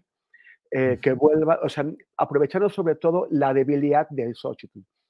la implosión de la candidatura de, Samuel es el mejor momento de la campaña de, de, de Xochitl, por cortesía de los periodistas y los panistas del, Estado de Nuevo León. No es algo que la campaña de Xochitl haya conseguido por sí misma. Entonces, eh, o sea, es una campaña sin éxitos en realidad. O sea, eso fue una, una, una marrullería, le salió bien, pero no es un éxito de campaña. Eh, no, no, no tienen campaña y, y, este equipo que acaban de mostrar no les va a dar para hacer campaña. Si, si, tiene, si Movimiento Ciudadano tiene todavía con dónde buscar para encontrar una, una, una, figura que sorprenda y que, y que vuelva a ser competitiva por el, por el segundo lugar de la, de la presidencial. Bien, Temoris, gracias. Antes de preguntarte, Arnoldo, déjame leer lo que dice Manuel Rodríguez. Dice, Ivonne Ortega Pacheco, exgobernadora de Yucatán, va a ser la candidata, dicen en Yucatán. Y bueno, lo cierto es que Ivonne Ortega ha estado muy presente, ocupa un cargo en la planilla directiva de MC, ha estado muy movida, ya saben, fue gobernadora priista de Yucatán, sobrina de el cacique de mucho tiempo, Víctor Cervera Pacheco, de allá de Yucatán, ya fallecido. En fin, Arnoldo, ¿cómo ves a MC? Las cartas que pueden surgir y sobre todo, pues la verdad es que el Frente Amplio, ahora llamado Fuerza y Corazón por México o algo así, y el propio Movimiento Ciudadano parecen estar muy eh, escuálidos en cuanto a cuadros para poder presentar alternativas interesantes. Pero, ¿qué piensas, Arnoldo? Mira, eh, yo creo que si hay un votante nuevo que no conocemos. Eh, pues bueno, la incorporación de jóvenes en primerísimo lugar que van a votar por primera o por segunda vez, ¿no? Si con toda esa flaqueza ideológica, política, simpleza de Samuel, su simple aparición eh, había logrado colocar ya MC en dos puntos, mm, casi el doble, en, algunos casos hasta el triple de lo que había logrado en 2021, según la encuesta de, del país, la de Encol, la de Reforma dos veces. Eh, bueno, pues es, es, es, un fenómeno político a tomar en cuenta. Nadie, nadie está probadísimo en las recientes elecciones en el mundo que la capacidad ideológica y política no es lo que venden las encuestas, ¿no? que son otras cosas y que la mercadotecnia se ha convertido en una parte fundamental. No nos gusta, pero es un fenómeno que está ahí presente. Pero yo creo que eso sí debería preocupar seriamente al frente corazón y, cabeza, ¿o qué? No, cabeza no, ¿verdad? Eh, cabeza, corazón y carácter. al frente amplio por México, como quiera que se le llame. Ah, fuerza y corazón, sí. Porque está, visto que no lograron lo que pretendían, el entusiasmo para arrebatar las banderas de quienes no están de gusto, no están a gusto, están inconformes, están decepcionados o son radicales adversarios y enemigos de Andrés Manuel López Obrador y de la Cuarta Transformación. Si esa clientela estaba cayendo en manos de MC y de, de Samuel, o de Samuel como instrumento de MC, el fenómeno político que me resulta interesante es lo insatisfactorio que está resultando la candidatura de Xochitl y lo mal que se vendió y su eh, nulo, nula capacidad de crecimiento, de potencial crecimiento en los próximos meses, ¿no? ¿Qué va a hacer MC? Pues es todo un reto político, cómo logra captar esa clientela electoral con un producto distinto. Eh, no sé, eh, pero si lo que se requiere no es, no es ideología, sino marca, imagen, eh, deben estar ahorita trabajando al 100% buscando qué es lo que hacen, ¿no? No sé si aquí ya mis compañeros descartaron la posibilidad de que, de que Ebrar todavía se lo esté pensando y que Dante todavía se lo esté pensando y que esta es una elección de, de sorpresas por todas partes, ¿no? Sí, sí, sí. Y, de, y, de, y de albazos y de haces bajo la manga, ¿no? Vamos a ver. Bien, Arnoldo. Arturo, a la provocación arnoldiana, ¿qué contestas? ¿Crees que pueda todavía las condiciones políticas eh, mantienen la posibilidad de Marcelo Ebrar o se le ha ido el tiempo y se ha ido desgastando o todavía tiene chance de pegar un brinco y levantar con MC? Pues no, no, no sé si de levantar, o sea, la posibilidad es real, existe. El pues eh, tomó licencia con anticipación y no, no tiene ningún impedimento, viene de realizar una campaña de varios años para tratar de posicionarse, es eh, un político eh, conectado históricamente a diferentes fuerzas políticas, entre estas Movimiento Ciudadano, y con quien pues ha venido coqueteando desde que no resultó ganador en, de la encuesta de Morena para para elegir a su candidato presidencial, candidata presidencial, pero tengo la percepción, eh, por, lo que se ha visto, de que él eh, pues no está en el ánimo de irse de, Morena. Y yo creo que entre otras razones, más allá de, convicciones o de estas cosas que, las clases políticas no, no juegan, este, como factores para la toma de decisiones, me parece que eh, lo ha medido y en su medición es muy posible que él tenga la claridad, como eh, resulta obvio, de que dar ese paso no le permitiría eh, ser lo suficientemente competitivo para ganar. y esto le dejaría únicamente eh, la posibilidad de tener un posicionamiento suficiente, ahí sí competitivo, para ser un líder de oposición, pero un líder de oposición que tendría que enfrentarse o conflictuarse por el liderazgo naranja con Dante Delgado. O sea, al último resulta muy, es como, bueno, me voy para allá, pero te voy a quitar tu juguete, ¿no? Pues no, no, no, no creo que ni siquiera sea una posibilidad real. Eh, desconozco cuál es eh, la ruta que habrá de seguir Marcelo Ebrard en la vida política, si es que tiene alguna y si es que esa ruta que se haya definido él eh, sea viable, pero creo que aún teniendo las posibilidades de, postularse y no teniendo ningún impedimento para hacerlo, creo difícil que lo haga. Bien, gracias. Em, ¿Cómo ves el tema, Temoris Greco? Una breve intervención para alusiones. Bien, va adelante. Mira, eh, bueno, es que Marcelo es un político que sabe jugar esos roles del juguete dividido, lo ha hecho con AMLO durante mucho tiempo y, ocupando ese discreto segundo lugar. Y Dante no es AMLO, ¿eh? Y creo que es un gran negocio en todos los sentidos, político y económico, ser la segunda fuerza política en este país y es el, la plataforma de lanzamiento para lo que viene en la elección de 2030. Creo que no haría un mal negocio, pero bueno, allí lo dejo. Temoris, sobre el tema eh, Ebrard y la eventualidad de, incorporarse como aspirante presidencial desde MC, el tema de Luis Donaldo Colosio Riojas, presidente municipal. Eh, ¿Crees que pueda haber algo por ahí todavía, Temoris? Híjole, yo no, no, sé qué habrá sentido e-, Ebrard al, al ver eh, la renuncia de Samuel a la candidatura. Tal, tal, vez ya estaba en paz, ¿no? Tal vez ya, ya, ya está en paz y ya, ya había dicho, bueno, ya, esta no es la mía, 2024 no será mi nombre en la boleta presidencial, me preparo para el 2030, que sí será la buena, ahora sí lo voy a lograr, sí, sí, sí me va a hacer justicia la transformación y de pronto, pum, se cae y, y, como que vuelta a, la casilla de, salida, pero después de haber sufrido todo lo que, lo que ha pasado, todos los, de, haber cometido todos los errores, de, haber sudado todos sus enojos y, y, de, y, de, y de haberse logrado tragar el zapote. Ahora, eh, ¿qué, ¿qué, estará pensando Ebrard? Así como que, diablos, otra vez estoy en estas. Eh, quizás ya no quiera saber de eso.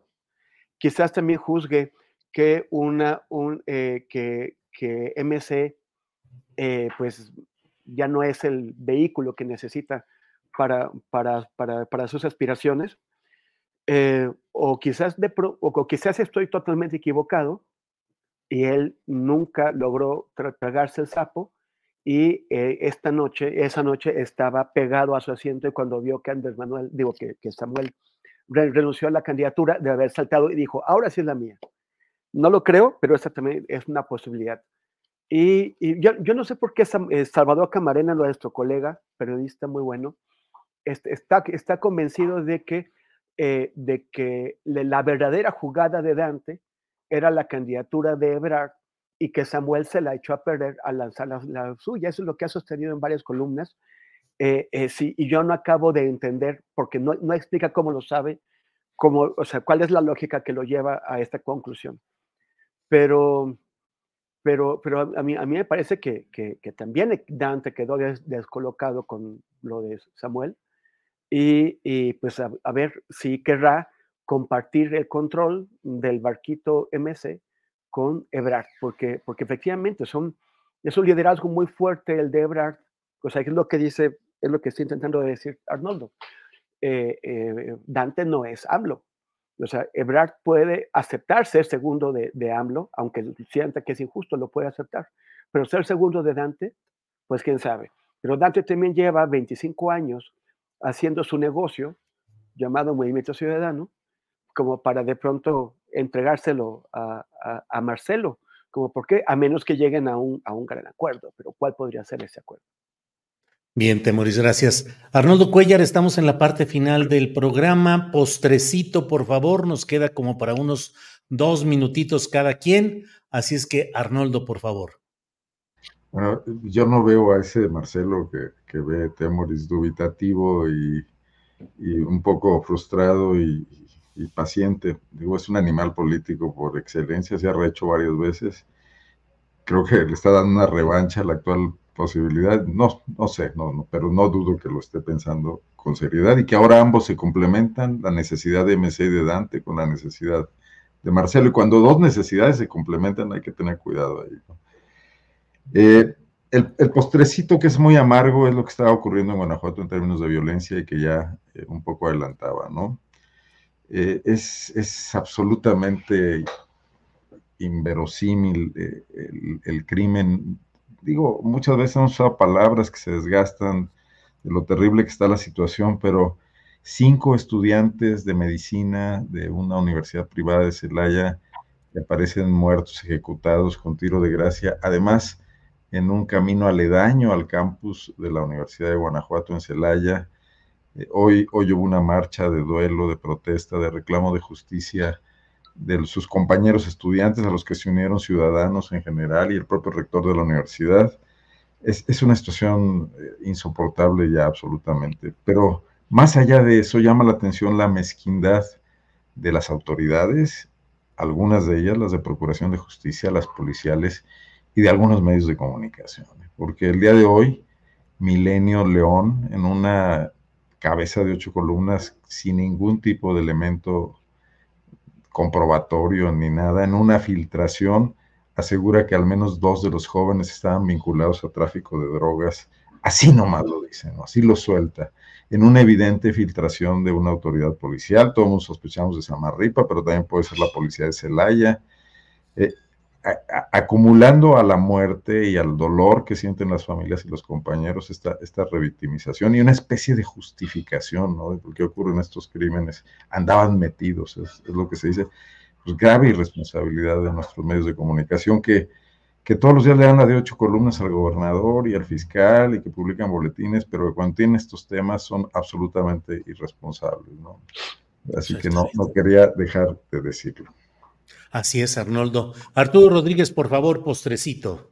Bueno, sí, adelante, Arnoldo. Agradecer que en el chat mucha gente me está ofreciendo condolencias por el fallecimiento de mi papá y mandarles un abrazo a todos. ¿eh?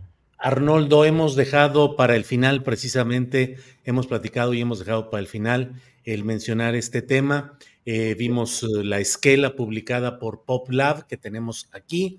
Quienes formamos parte de PopLab, hacemos patentes nuestras condolencias a nuestro compañero Arnoldo y a toda la familia Cuellar Ornelas por el fallecimiento de su papá, el señor Arnoldo Cuellar Romero, ocurrido el domingo 3 de diciembre. Descanse en paz. Así es que, Arnoldo, los tres, Arturo, Temuris y yo, que ellos darán su punto de vista enseguida, pero los tres eh, te enviamos eh, el mayor, la mayor solidaridad yo ayer escribí en la cuenta de Bob Lab el respeto a tu trabajo profesional y el respeto a ti como persona, como ser humano con una alta calidad y de verdad que, que muy solidarios contigo, Arnoldo.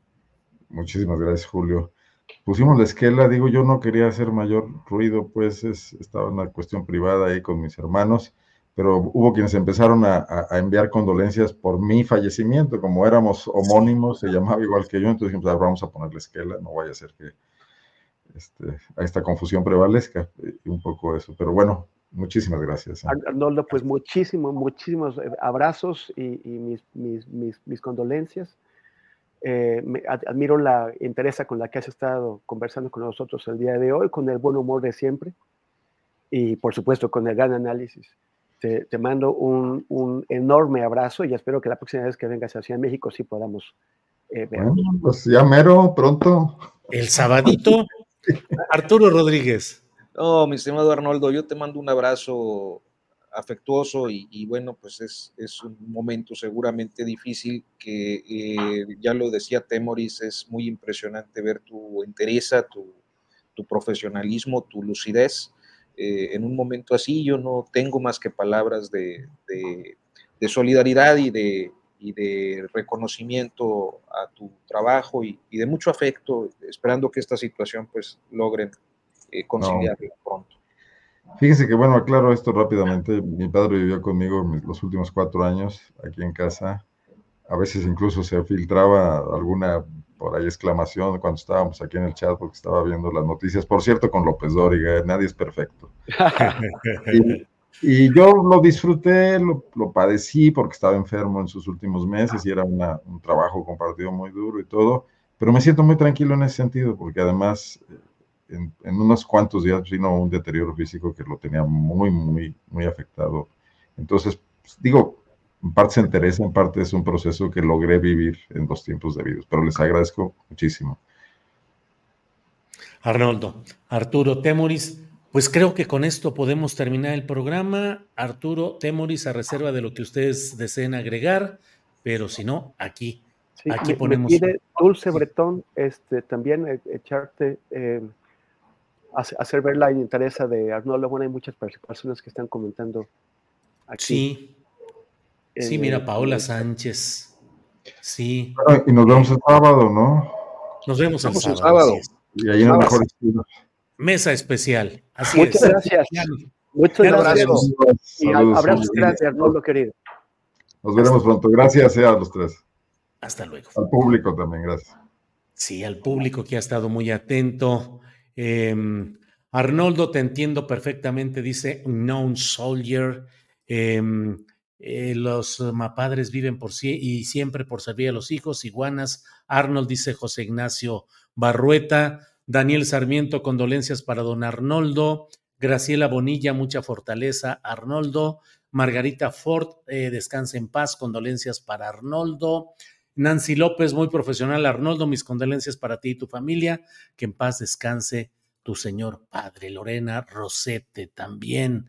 David Pérez. Em, eh, mm, Daniel Murillo. Eh, pues así vamos caminando con todos estos comentarios y eh, las condolencias a Arnoldo Cuellar. Bueno, pues para ir cerrando nuestro programa de este día, déjeme decirle, entre otras cosas, que mm, eh, leo una nota publicada por AP Noticias, por la Associated Press. Dice, el Tribunal Constitucional de Perú ordena la liberación inmediata del expresidente eh, Alberto Fujimori, condenado a 25 años de cárcel por el asesinato de 25 peruanos en su gestión. La agencia que administra las cárceles debe acatar, comillas, en el día. Eh, ya veremos porque es un tema muy caliente. Ha habido muchas resoluciones de organismos de, instancias de derechos constitucionales en el propio Perú que han establecido que no debe haber esa liberación de eh, Alberto Fujimori de una historia terrible como presidente de Perú. En fin, iremos viendo qué es lo que sucede en este tipo de temas. Bueno, pues estamos ya ahora sí en la parte final de nuestro programa. A ver cómo se calienta Perú con este tipo de decisiones que encaja en un momento crítico de la política de Perú. Em, pero bueno, ya iremos platicando de todo ello. Bueno, en este martes les doy las gracias y les invito a que hoy a las 5 de la tarde estén atentos a la transmisión que va a hacer Paco Cruz, el gran periodista, en su sección de las videocharlas cruzadas. 5 de la tarde y yo estaré con ustedes de regreso a las 9 de la noche. con una videocharla astillada. Así es que muchísimas gracias por esta ocasión. Nos vemos ya muy pronto. Hasta luego.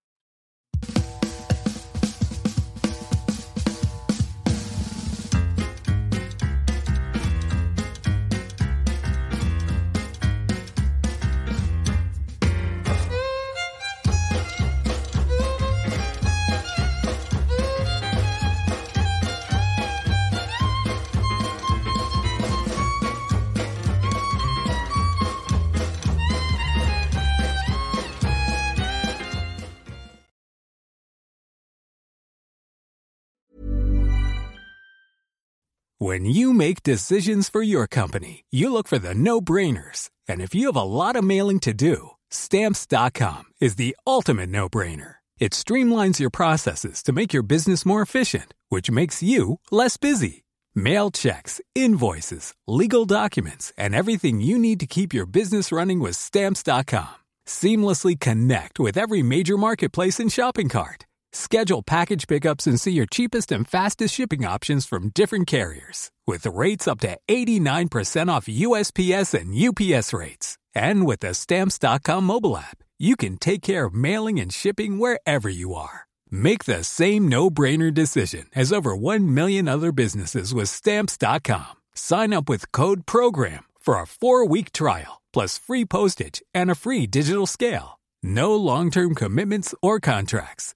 That's stamps.com. Code Program. Hola, buenos días, mi pana. Buenos días, bienvenido a Sherwin Williams. ¡Ey! ¿Qué onda, compadre? ¿Qué onda? Ya tengo lista la pintura que ordenaste en el ProPlus app. Con más de 6.000 representantes en nuestras tiendas listos para atenderte en tu idioma y beneficios para contratistas que encontrarás en aliadopro.com. En Sherwin Williams somos el aliado del PRO.